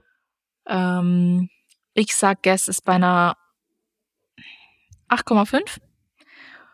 Und Lee ist bei einer 8. Mhm. Mhm, mhm, mhm. Interessant. So, Guess. Oh Mann, so Interess kacke. interessant, sagt er. Mysteriös. Ja, ja. Jetzt, man darf sich ja nicht als viel anmerken lassen, oder? Mhm. Nee, nee, das Pokerface war noch nie wichtiger. Ah, geil. Wer muss Guess, jetzt? bist du jetzt im Vorteil, oder was? Pokerface. Nee, ich bin auch nicht sonderlich gut drin. Ähm, Fange ich an? Ja, das können wir uns jetzt drum streiten. Ich äh, bin noch ziemlich inspirationslos, ehrlich gesagt. Okay, ja, hier ist wirklich, das ist nicht so leicht bei euch beiden. Insofern, da hatte ich schon andere Filme, wo es leichter war, vorher zu raten. Mhm. Aber ich sage jetzt mal, die mag ja auch so Krawum-Kino. Krass. Und das ist ja richtiges, das ist ja richtiges Ah. Krawum-Kino. Insofern, ich Da gehe mit, ich sag, aber an allen Ecken. ja, ich sag auch eine Acht. Komm. Und Isa findet ja Sachen auch manchmal ein bisschen albern. Vielleicht findet sie Roboter, die sich in Panzer verwandeln, auch albern. Könnte sein. Und Vintage Megan Fox ist jetzt auch nicht ein äh, Argument für Mhm. sie. Äh, Sieben. Komma fünf. Ah, komm, 7,5. Sieben. 7,5. Ja. Okay. Ich sag, Guess ist bei 8. Oder? Mann, Alter, das ist so schwierig. äh, ich sag, Oder? Isa ist bei 7. Und jetzt muss ich mal kurz überlegen, ob Guess irgendwie höher ist. Ähm, nee, ich sag Guess bei 8. Mhm. Was ist eigentlich mit Azubi Dennis los? Der war der Erste, der gesagt hat, ey, voll geil, das neue Punkteraten ist voll interessant, bringt eine neue Dynamik rein. Der redet einfach nicht mehr mit. Deshalb aus den letzten Punkte, Punkte erste Glück hat er voll gefeiert und nach den letzten Punkteraten hat er komplett Hey, also mal ganz ehrlich, das muss doch wirklich vollkommen legitim sein, wenn man auch mal Besseres zu tun hat. Äh, Jetzt lass ihn doch auf andere Dinge konzentrieren, Nee, ist nee. doch fein. Das kann doch nicht sein. nein, nein, das ist fein. Gönn dir eine Man muss Auszeit. Prioritäten setzen. Es äh, Ja. Ja, aber gucken wir So mal, wie das lustig, nach dass dem er- Monat dann so, also wie da so die Statistik ist und wie das gefunden wird und ob wir das so beibehalten. Weil das ist halt schon jetzt, ist halt wirklich, das kann alles zerschießen, ne? Also vielleicht noch ähm, fürs Protokoll, der bisherige Punktestand ist so, dass Guess und ich haben einen halben Miesen und Isa hat 1,5 Miese. Mhm. Wie kann ich denn schon 1,5 Miese haben? Naja, du hast beim Ach so, ja. Ja, oh Gott, ja. Ja, ja. Oh Ja, Gott. ja, ich hab, äh, ich hab noch nicht gerechnet. Alles Mhm. gut. Okay. Aber genug jetzt mit dem Ist ja Punkteschmuh. Ja, ja, weil jetzt kann sich nochmal alles verändern und jetzt Transformers. Genau. Wir wollen jetzt auch Mhm. über den Film reden. Und Mhm. ähm, ich weiß ja nicht, also Isa, fragen wir dich mal, wie stehst du denn zu Michael Bay? Weil der wird auch gern mal, der kriegt ja auch gern mal links und rechts von der Kino-Community und von den feinen Cineasten kriegt er ja auch mal äh, gern mal links und rechts auf die Fresse, weil das heißt dann Michael Bay und so und äh, der kann nichts. Aber wie ich finde, hat er mit The Rock und Bad Boys und Armageddon und auch die Insel und so, hat er schon Filme hingelegt, die ich halt sehr gerne gucke. Insofern gehöre ich jetzt nicht zu den Ja. absoluten Fan, absoluten Gegnern oder Hatern von ihm. Nö, ich bin ja, also ich bin absoluter Bad Boys Fan. Mhm. Also die Bad, beide. Fand ich super. Ähm, und Armageddon, weiß er, da, Ja, da heul ich. Immer. Ja. Jedes Mal. Immer bei derselben Stelle. Ich weiß. Ähm, ansonsten, ja, also so Pearl Harbor fand ich ein bisschen, pff, der war mir Den too mochte much. ich ja tatsächlich auch. Ja. Mhm. Ah, nee, der war, das, das war mir zu viel, Ja. zu viel von allem. Mir Zu war der viel auch schlecht. zu kitschig. ja. Ansonsten, äh, ich, ja, also ich bin jetzt kein Michael Bay Hater. Und Nee. ich mag schon auch, wenn es dann mal so rumst und äh, Ja, der ist so ein bisschen, ich glaube, das haben wir schon mal Knallt. gesagt, dass der, dass der so ein bisschen wie so ein, wie so ein Siebenjähriger ist im Körper eines erwachsenen Regisseurs, Mhm. der dann irgendwie einfach mal Explosionen und Bum Bum, was er sonst im Kinderzimmer irgendwie mit Spielzeug nachstellen würde, das macht er halt in echt mit einem ziemlich derben Budget. ja. Genau so hat das South der lässt dann auch wirklich was in die definiert. Luft fliegen. Ja. Ja. So ein bisschen seine Erfolgsformel und ähm, muss man nicht alles abstrafen, was der Herr macht. Nee, absolut nicht. Pain und Gain fand ich auch äh, unterhaltsam. Mhm. Hm. Fand ich jetzt gar nicht ununterhaltsam. Also ich mag, ich finde, ich finde den unterhaltsam. Ja, ja, es war Ja. halt nicht alles geil, was er gemacht hat, also ohne Frage, aber so dieses Nö. von wegen automatisch, wenn da Michael Bay draufsteht, gleich irgendwie äh, im Grund und Boden haten, das kann ich halt nicht, kann ich nicht Nö. ganz nachvollziehen. Nein, unterschreibe ich nicht. Und das ist ein interessantes Triumvirat an Autoren, die hier mitgeschrieben haben äh, bei Transformers 1. Das ist einmal Roberto Orci. Der hat das Drehbuch, ich habe jetzt nur die Drehbuchcredits aufgerufen, weil die Herren haben auch alle drei irgendwie äh, kreuz und quer produziert oder haben für irgendwelche Serien mitgearbeitet, waren Creator von diversen Serien, aber ich habe jetzt nur die Drehbuchcredits rausgeschrieben und das ist der Autor von Cowboys and Aliens Mhm. und von dem Star Trek Reboot 2009, was ich ganz interessant finde. Ja, Ähm, und ich mochte ja auch Cowboys and Aliens. Fand den Ja, ja, ganz und geil. ich mochte auch das Star Trek Reboot. Das war das, der erste Star Trek Film, mit dem ich überhaupt was anfangen konnte aus dem ganzen Franchise. Insofern, ähm, Mhm. auch da, good job. Alex Kurtzman hat auch einen Star Trek Teil inszeniert, nämlich Into Darkness. Mhm. Den äh, nicht inszeniert, sondern zu Papier gebracht. Das ist der Autor von dem. Ja. Und John Rogers wiederum, seine Filmografie, was die Drehbuchcredits angeht, ist nicht ganz so prall. The Core hat er geschrieben und äh, Catwoman. Mhm. Das sind so die namhaftesten Filme aus seiner Vita. Jetzt nicht ganz so geil. Ja. Und jetzt kommen wir zu den Transformers. Ja, ich glaube auch noch interessant, nicht nur, dass Michael Bay hier Regie geführt hat, sondern dass Executive Producer halt Steven Spielberg ist. Das auch noch, ja genau. Das wäre auch noch eine Erwähnung wert. Ja. der stand auch teilweise so ein bisschen mit Rat und Tat zur Seite und hat auch die Sets besucht Mhm. und hat Michael Bay so ein paar Tipps gegeben. Unter anderem einer davon war tatsächlich, dass er äh, CGI so weit wie möglich vermeiden sollte, sondern er meinte zu ihm, du hast ein hohes Budget, also alles, was du an Practical Effects und Explosionen direkt machen kannst, drehst direkt. Mhm. Und ähm, das kam von Spielberg. Ja, das ist schon auch wichtig bei dem Film. Obwohl hier sehr Ja. viel CGI zum Einsatz kommt, du hast halt eine Menge realer Explosion und solche Geschichten. Schon ordentlich. Das und die macht's schon 150 Millionen, die der gekostet hat, die sieht man halt auch. Die sieht man. Hm. Ja, die sieht man definitiv. Definitiv. Gut. Wollen wir mal die Handlung machen? Isa hat ja die äh, Terminator-Handlung erzählen, schon einwandfrei geht? zusammengefasst. Ja, dann mache ich. Guess hat die Ehre. Ja, kann ich ein bisschen über die Transformers reden. Also, ähm, vielleicht zur Einleitung. Es gibt die Autobots. Der Anführer der Autobots ist Optimus Prime und es gibt die äh, Decepticons, angeführt von Megatron. Und ähm, der Planet, wo diese Roboter-Riesenwesen letztendlich entstanden sind, nennt sich Cybertron. Und ähm, diese Roboter-Riesenwesen haben ein bestimmtes Skillset und zwar können die ihre Form verwandeln. Primär natürlich in Fahr- und Flugzeuge, aber die können sich zum Beispiel auch in Handys verwandeln oder so eine Geschichten. Und ähm, Optimus Prime und Megatron regierten einst gemeinsam diesen besagten Planeten, bis letzterer machthungrig geworden ist und das Universum beherrschen wollte. Und die Autobots, das sind sozusagen die Guten von dieser Spezies, die stellten sich gegen äh, die äh, Decepticons. Und es kam zum Krieg. Und das Herz dieser Wesen ist ein magischer Würfel namens Allspark. Und äh, die Autobots wussten dann nicht mehr, was sie machen sollten und kickten den Würfel letztendlich ins All. Der ist dann irgendwo davon geschwebt. Und Megatron wurde auf der Suche nach diesem Würfel auf der Erde in der Arktis eingefroren. Was für eine Handlung. Was für eine dumme Story, Alter. Der ist da abgestürzt. Das ist unfassbar. Ja. Und pass auf, es geht noch weiter. Die Koordinaten dieses, äh, dieses Würfels, also diese Map, wo eingezeichnet ist, wie man diesen Würfel findet, ist in eine Brille eingraviert, die dem Forscher Witwicky gehört hat.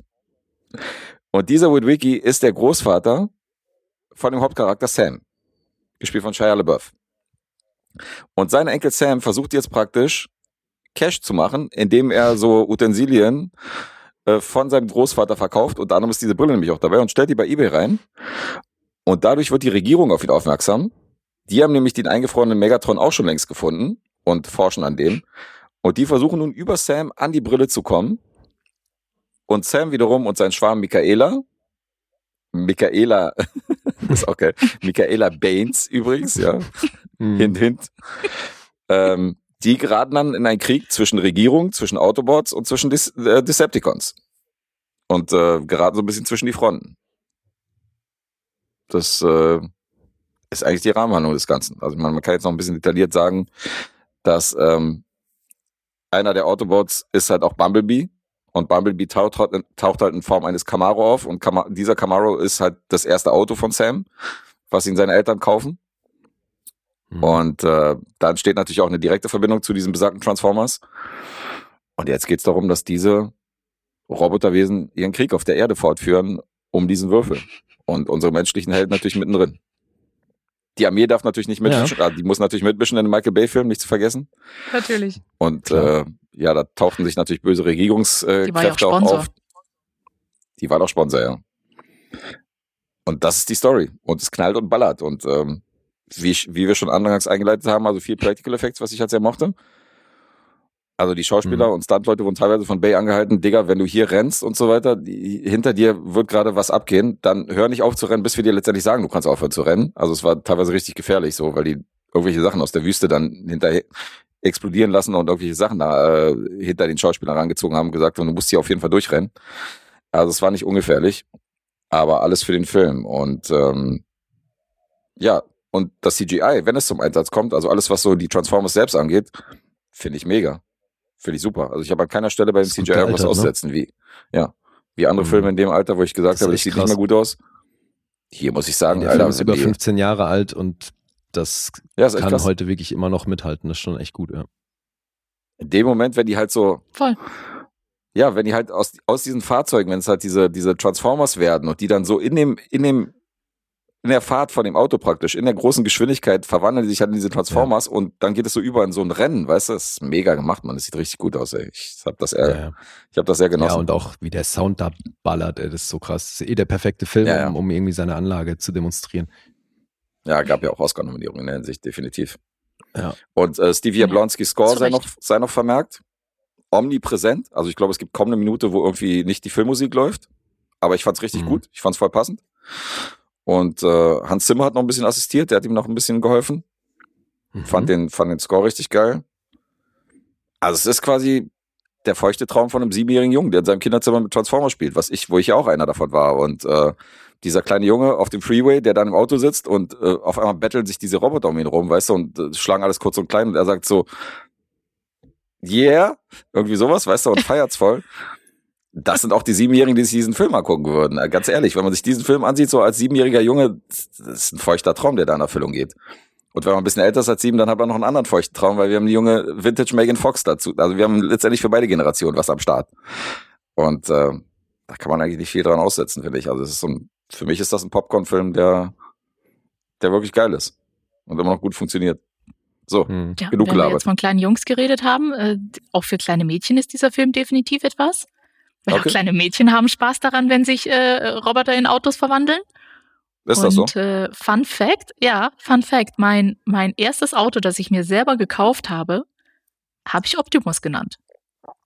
Das habe ich äh, Optimus Dachte getauft. schon, das wäre ein Camaro jetzt, also wirklich Nein. bei dem Aufbau. Und Der dann- neue, der neue Camaro. nee.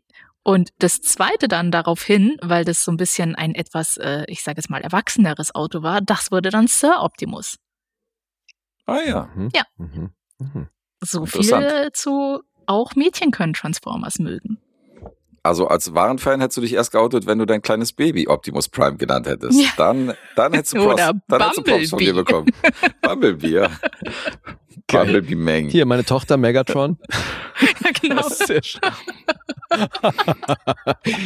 äh, Und ihr kleiner Bruder, Bumblebee. Ja. Sehr Aber schön. ey, Guess, als du eben so schön die Handlung zusammengefasst hast und von Enkel Sam gesprochen hast, da dachte ich sofort, ey, da hat das deutsche Marketing-Team doch komplett gepennt, oder? Hä, warum hatten, haben die nicht das Ding genutzt und gesagt, Enkel Sam needs you? Oder sowas. Mhm. Ja, Voll das gut. wäre eine gute, gute Tagline gewesen, ja. Tja. Hätte man, hätte man Stimmt. umsetzen können. Ja, und wir haben, wie bei vielen Michael Bay-Filmen, haben wir natürlich äh, bekannte Gesichter in Nebenrollen. Weil neben Shia LaBeouf und Megan Fox haben wir noch äh, Josh Duhamel. Als Army Guy, Therese Gibson steht ihm noch zur Seite. Anthony Anderson Mhm. sehen wir noch im Laufe des Films. John Voight spielt den Präsidenten, oder? Mhm. Senator? Was war er? Der war, glaube ich, nicht der amerikanische Präsident. Der Nee, war, Senat- glaube ich, ja, der ich auch, Verteidigungsminister, Senator, irgendwie sowas. John Kevin Turturro Dunn, spielt mit. ja, Kevin Dunn spielt den Vater Mhm. von Sam. auch ziemlich geil. Den äh, sieht man ja auch oft, hatte ich neulich bei Hotshots. Also auch ein Typ, der sehr viele Filme und sehr viele Serien Ja, ja. dreht. Sehr aktiv. Ja. Ja, wie fandst du's, Lee? Ja, geil.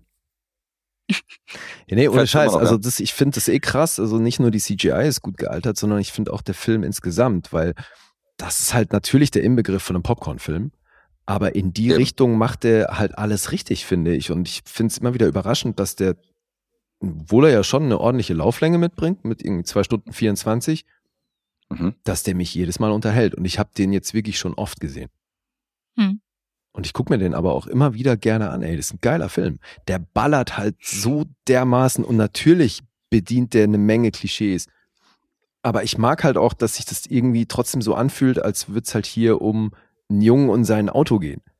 Also, Mhm. weißt du, das steht ja trotzdem irgendwie, ist das so der Kern der Geschichte und das Ganze drumherum ist natürlich maßlos aufgeblasen, aber das ist ja schon ein wilder Ritt.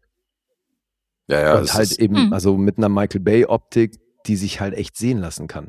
Das ist halt schon ne, das Popcorn-Kino vom Feinsten, finde ich. ja, ist es auch. Ich meine, im Grunde genommen ist es gaga, dass du irgendwelche Roboter hast, die dann zu Fahrzeugen werden und äh, die Stadt zerlegen, aber als Popcornfilm ist es genau das. CGI, äh, Musik und Ausstattung, das ist ja genau das, was du letztendlich haben willst von so einem Film, der dich zuballern soll. Und das macht er Ja. richtig. Finde ich Ja, auch. Finde ich auch. Ich fand es auch interessant, dass die Designer von den Transformern, dass äh, die sich beim Optimus Prime an der Körpersprache und ähm, so ein bisschen an dem an Gang von Liam Neeson orientiert haben, hat, hat der eine gesagt ja, im habe ich auch Interview. gelesen, wo, wo ich nicht so richtig weiß, was ich daraus Finde ich auch strange. Ja. Ja, das hat er tatsächlich auch in einem Interview rausgehauen auf den, auf den Specials, wo ich dachte, okay, Tja, strange, habe ich jetzt nicht drin gesehen, aber gut. Liam Neeson hat eine Range. Wirklich, Optimus Prime, Aber Der kann Rage, alles. jetzt Ja. Frank Drabin Jr., also was soll da noch kommen, ey? Aber hallo. Es gab ja mal einen Sandwich-Shop, äh, die so ein Schild draußen angemacht haben, so von wegen so, ähm, no free sandwiches except for Liam Neeson. Was hat Liam Neeson gemacht? Er ist, Ist hingegangen. Natürlich. er ist dahin und ist in den Sandwichladen rein und hat sich natürlich sein Sandwich geholt. Das fand ich schon ziemlich, fand ich schon ziemlich äh, lässig. Beste Publicity. Cooler Typ. Ja, beste Publicity für ihn und für den Laden. Ja, läuft. Er ist der coole Onkel und der Laden kriegt Publicity, ja. Nee, und für mich Wir war haben das. natürlich bei dem Film, sorry, Ja, erzähl. wir haben bei dem Film natürlich wahnsinnig viele Produktplatzierungen, ne? Also ich weiß nicht, ob euch das auch Ja, ja, aufgefallen klar. ist, aber das ist Mhm. schon wirklich ähm, inflationär, was da irgendwie, also nicht nur natürlich die, die US-Streitkräfte mal wieder, ähm, aber auch natürlich Hasbro, die ja die, die, äh, die Autos da herstellen, die haben da platziert ohne Ende und ich weiß nicht, was man da sonst noch alles sieht. Also da ist schon, da geht schon ja einiges. Das, Handy, Das wusste das ich ja Handy gar von nicht, Megan Fox ist sehr präsent. Sollte ja ursprünglich ein Apple-Handy sein, iPhone, aber die wollten nicht. Und ähm, Hm. dann ist halt Samsung, glaube ich, geworden. Nokia. Und- Ach, Nokia war das, genau, ja, genau. Ja. Und, äh, der eine ähm, Decepticon verwandelt sich ja dann auch immer in das Telefon von ihr und deswegen ist das Telefon auch immer zu sehen. Also ist schon sehr präsent, aber ist auch so ein Michael Bay Ding, dass dieses Product Placement ist schon sehr. Das wurde Sehr auch on viel the nose bei extremer noch, finde ich. Also in den Folgeteilen war das irgendwann viel krasser, finde ich. Da hatte ich zwischenzeitlich Ja, das Gefühl, das ist ein Audi-Werbefilm. Mh. Das bei Ambulance, glaube ich, auch gesagt, dass der, dass da Ja. eine Menge Product Placement noch mit drin war. Naja. Aber ich finde, bei solchen Filmen kann ich das irgendwie, da kann ich drüber hinwegsehen, weil, also Ja. irgendwie müssen die ja die Kohle auch zusammenkriegen und so Eben. die ganzen Autos müssen gestellt werden und und und. Und äh, sonst, wenn die hier halt irgendwie nur 50 Millionen haben statt 150, dann sieht's halt auch entsprechend aus. Und Ja. der Ja. ballert halt über die ganze Lauflänge. So, da wird ja nicht irgendwie, man ist ja nicht so, dass du hier denkst, ja, okay, für das eine Setpiece, da ging die ganze Kohle rein, sondern Mhm. dir gibt's ja ein krasses Ding nach dem anderen. Ja, ja, auf jeden Fall. Sind auch geile Ideen, also wie die sich verwandeln. Also es gibt ja diesen bösen, diesen, äh, dieses böse Polizeiauto bei den Decepticons und so, das fand ich zum Beispiel auch ganz geil. Ein Panzer und so. Also es ist so, alles, Ja, was so ein sieben Jahre alte junges, jungen Herz ist. Das ist so witzig, ey. Das böse Polizeiauto. ja, Das böse Polizeiauto. wie cool ich ist das? fand dieses, dieses kleine Vieh so flashig, was sich dann in so einen, äh, in so einen CD-Player verwandelt hat. Oder in so ein Ja. Radio. Ach ja, ja, ja. eben, das war Die ja das ich Vieh, was sich cool. in, das, in das Telefon von, Mhm. Von Michaela verwandelt hat. Ja. Ja. ja, und ey, Megan Fox, das war definitiv ihre Prime. Schon Hancock, Fresse, ja. die ist schon sehr schön anzuschauen, ey. Ey, aber sag mal, ich meine, Megan Fox hat in diesem Film, glaube ich, nicht einmal den Mund zugemacht. Muss sie auch nicht. So, die lief halt Ja, das War vielleicht eine Regieanweisung. Mit diesem, mit diesem halb geöffneten Mund umher, wo ich irgendwann auch echt dachte, ich so, alter Mädchen, mach doch mal die Lippen zu, ey, ganz ehrlich. Die hat halt viel zu Aber sagen, gut. deswegen war der Mutter halt ständig auf.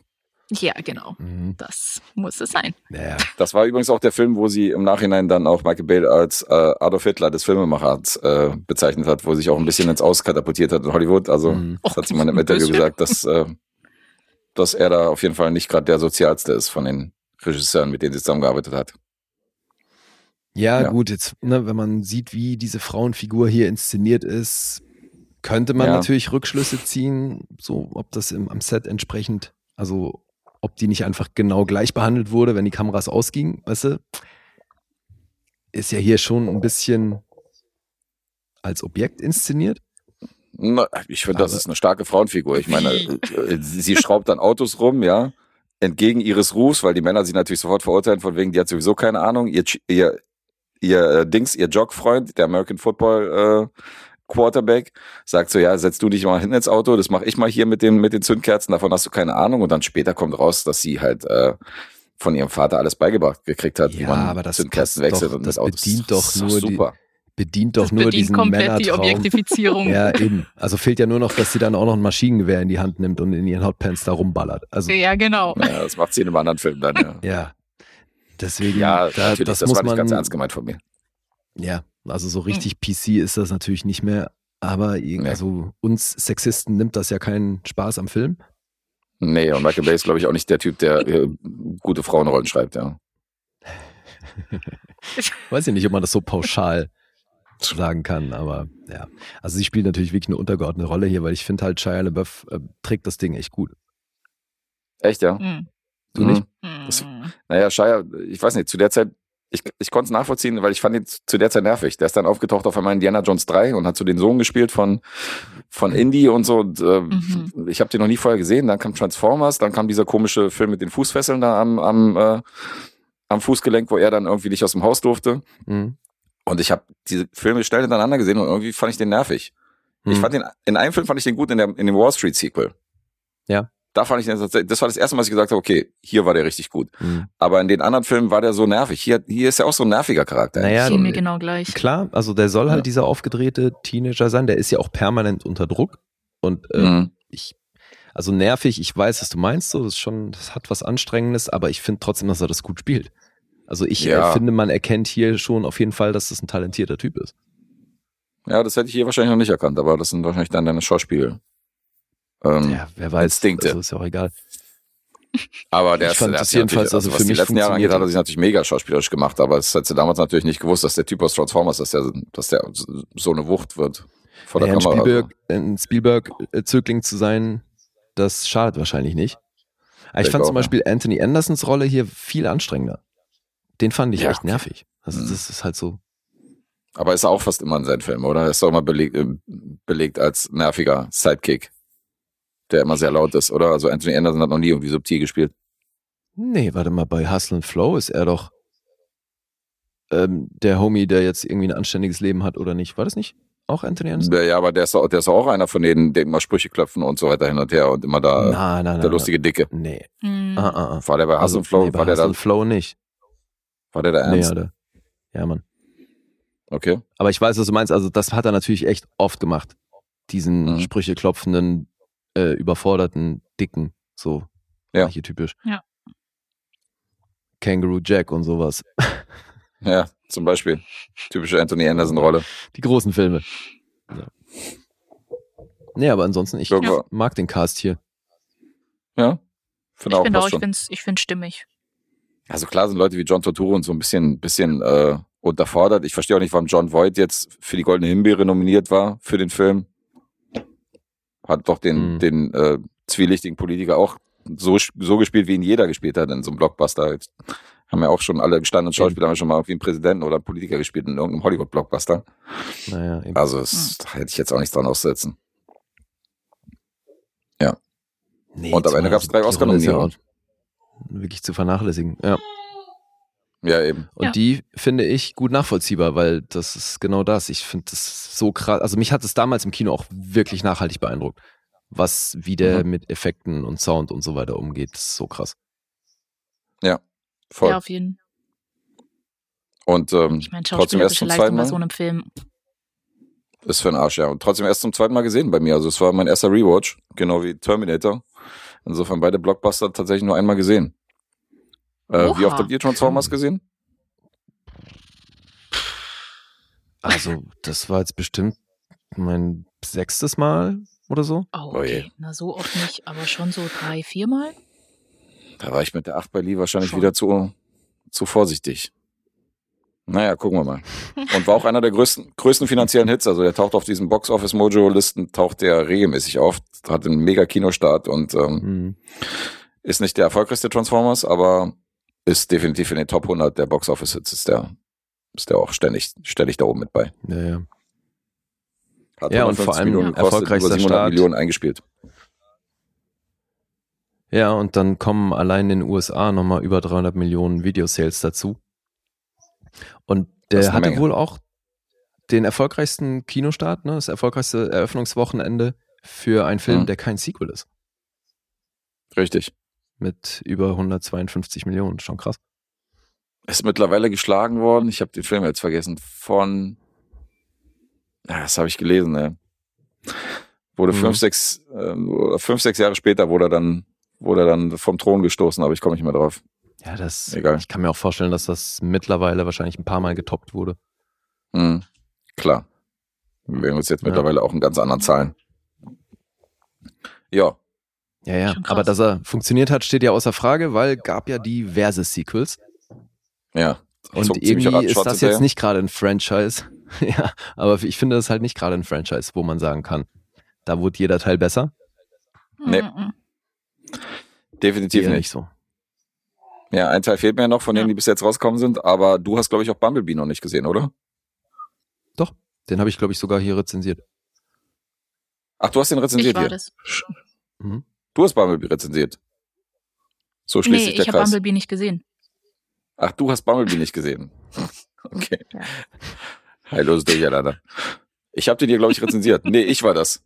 So, okay. Nee, ich habe ihn nicht Wer bist gesehen. du eigentlich? So, okay. Was machst du hier? Verwirrung. Man nannte mich auch Tim.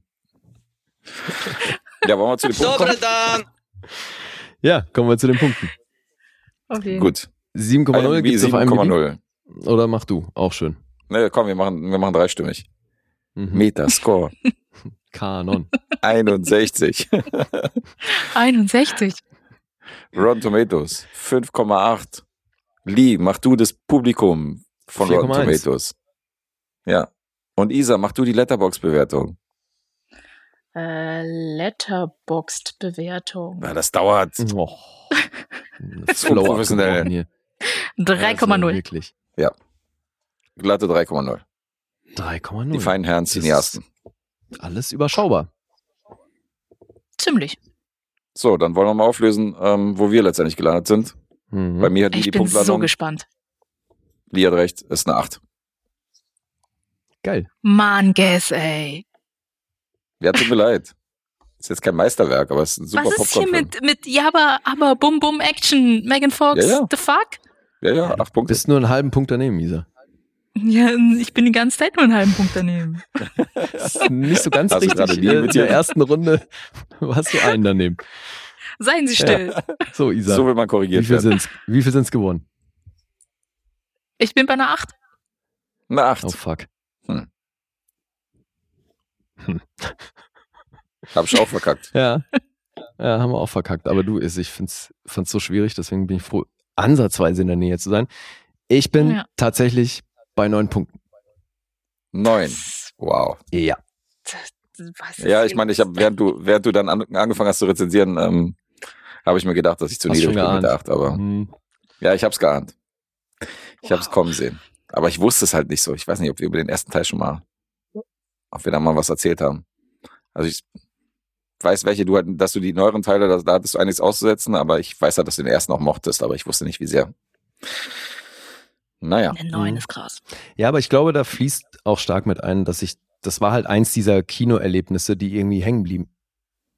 Mhm. Mhm. Fallen Angels 3,5. Gut. Transformers schön mit euch. 9. Ähm, Bringen wir den Kopf von Alfredo Garcia 6,5. Transformers 9. Lee in der Nutshell. Ja, jeder so in seinem Genre halt, ne? Also ich finde, das, die, die beiden miteinander zu vergleichen, ist auch echt schwierig. Er ist einfach Aber geistig immer noch sechs mal. Jahre alt. Ja, man siehst du. Ja, Mann. Ich bin der Junge aus dem Auto, der sich freut, als die Transformer über ihn rennen und sich prügeln. genau. Yeah. Yeah. Vo voll yeah.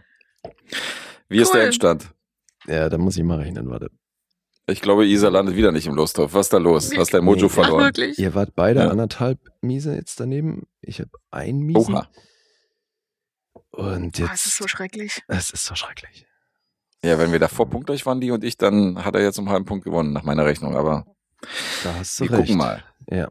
Guess ist bei Ist das zwei so? Miesen gelandet. Schreibst du das bitte Isa- mit, Isa? Wieso Lee schreibt es doch mit? Ja. Nee, aber ich muss, ich muss das, äh, ich muss die Tabelle machen. Aber kann mir Lee auch sagen, okay, ist alles gut. Ja. So, Gers hat zwei Miese. Isa hat drei Miese. Und ich habe 1,5. Oh, dieser Punkt geht an Lee. Ja, knappe Ja. Kiste. Sp- Spannend diesen Siehst Monat. du, da heult sogar mein Kind. Sie leidet mit dir. Ja, bei Miese, unseren, was ist mit dir? Ah. ja, genau, da kam Ja. gerade so ein ganz, ganz mitleidiges Ah. Oh, schade. Schon wieder fast. Ah, Ganz knapp. meine Mama ist ein Loser. Äh, endlich habe ich jemanden eingeladen, der Punkterat noch schlechter ist als ich. Ja, super. Das Ach, freut komm. mich. Stets zu Diensten. Also mit Dave haben wir da doch immer eine ziemliche Bank. Ja. Dave ist auf jeden Fall eine Bank. Dave sprengt unsere, unser Punkte, unsere Punkteskala. ist so geil. Der ist ein Riesentalent. Der. Hatten war wir, den hatten wir jetzt Bachelor. noch nicht dabei, ne? Bei, seit es dieses neue Ding gibt. Mit den gemeinsamen Nee, aber der kommt jetzt. Der kommt jetzt. Doch, mit Erik war er dabei. Da haben wir Ach ja, vorm, vorm Film geraten bei Ja, äh, Evil Dead und Oh, die das wird und ja richtig bei Bambule Moonlight. gewesen sein. mhm. Ja. Da war richtig Bambule. Okay. Naja. Na Okay. Ich Aber gebe, ist ein- ich ist ein werde, bess- ich werde mich Monat. bessern. Mach das, gib dir mehr Mühe. Hm. Gut, jetzt geht Vorsatz. Lee in Führung bei den regulären Episoden. Da stand es, glaube ich, 2 zu 2 oder so. Oder 1 zu 1. Und jetzt führst du. Ah, okay. Das schon wieder. Knappe Kiste. Mhm. Ey, aber bei den Support-Episoden, da führe ich ja. Da war Ey. nämlich auch 1 zu 1 und ich habe die letzte gewonnen hier in dieser Dreierkonstellation. Da bin Mhm. ich in Führung gegangen. Also schauen wir mal. Diesen Monat geht noch ein bisschen was. Okay.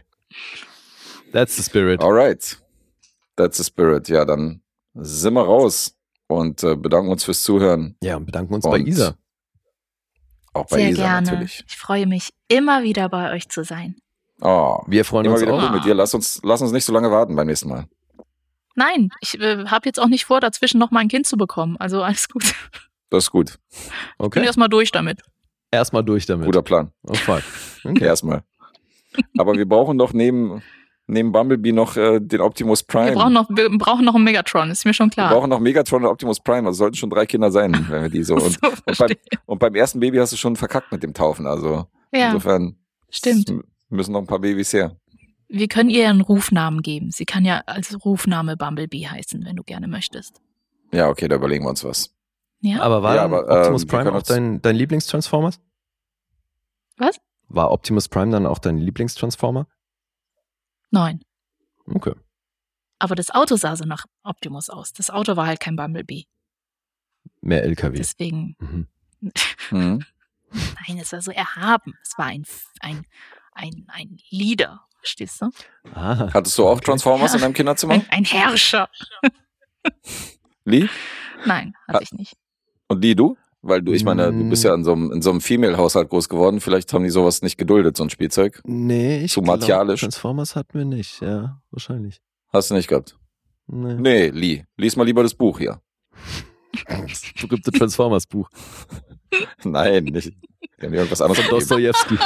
Lies mal, lies mal Dostoevsky hier, Krieg und Frieden hier. Lass mal diese Transformers. Ja. Oh Gott.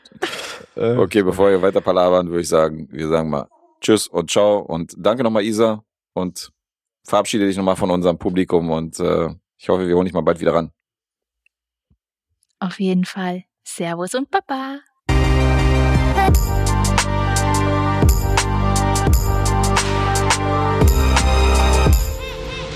Bewegt Bild Banausen.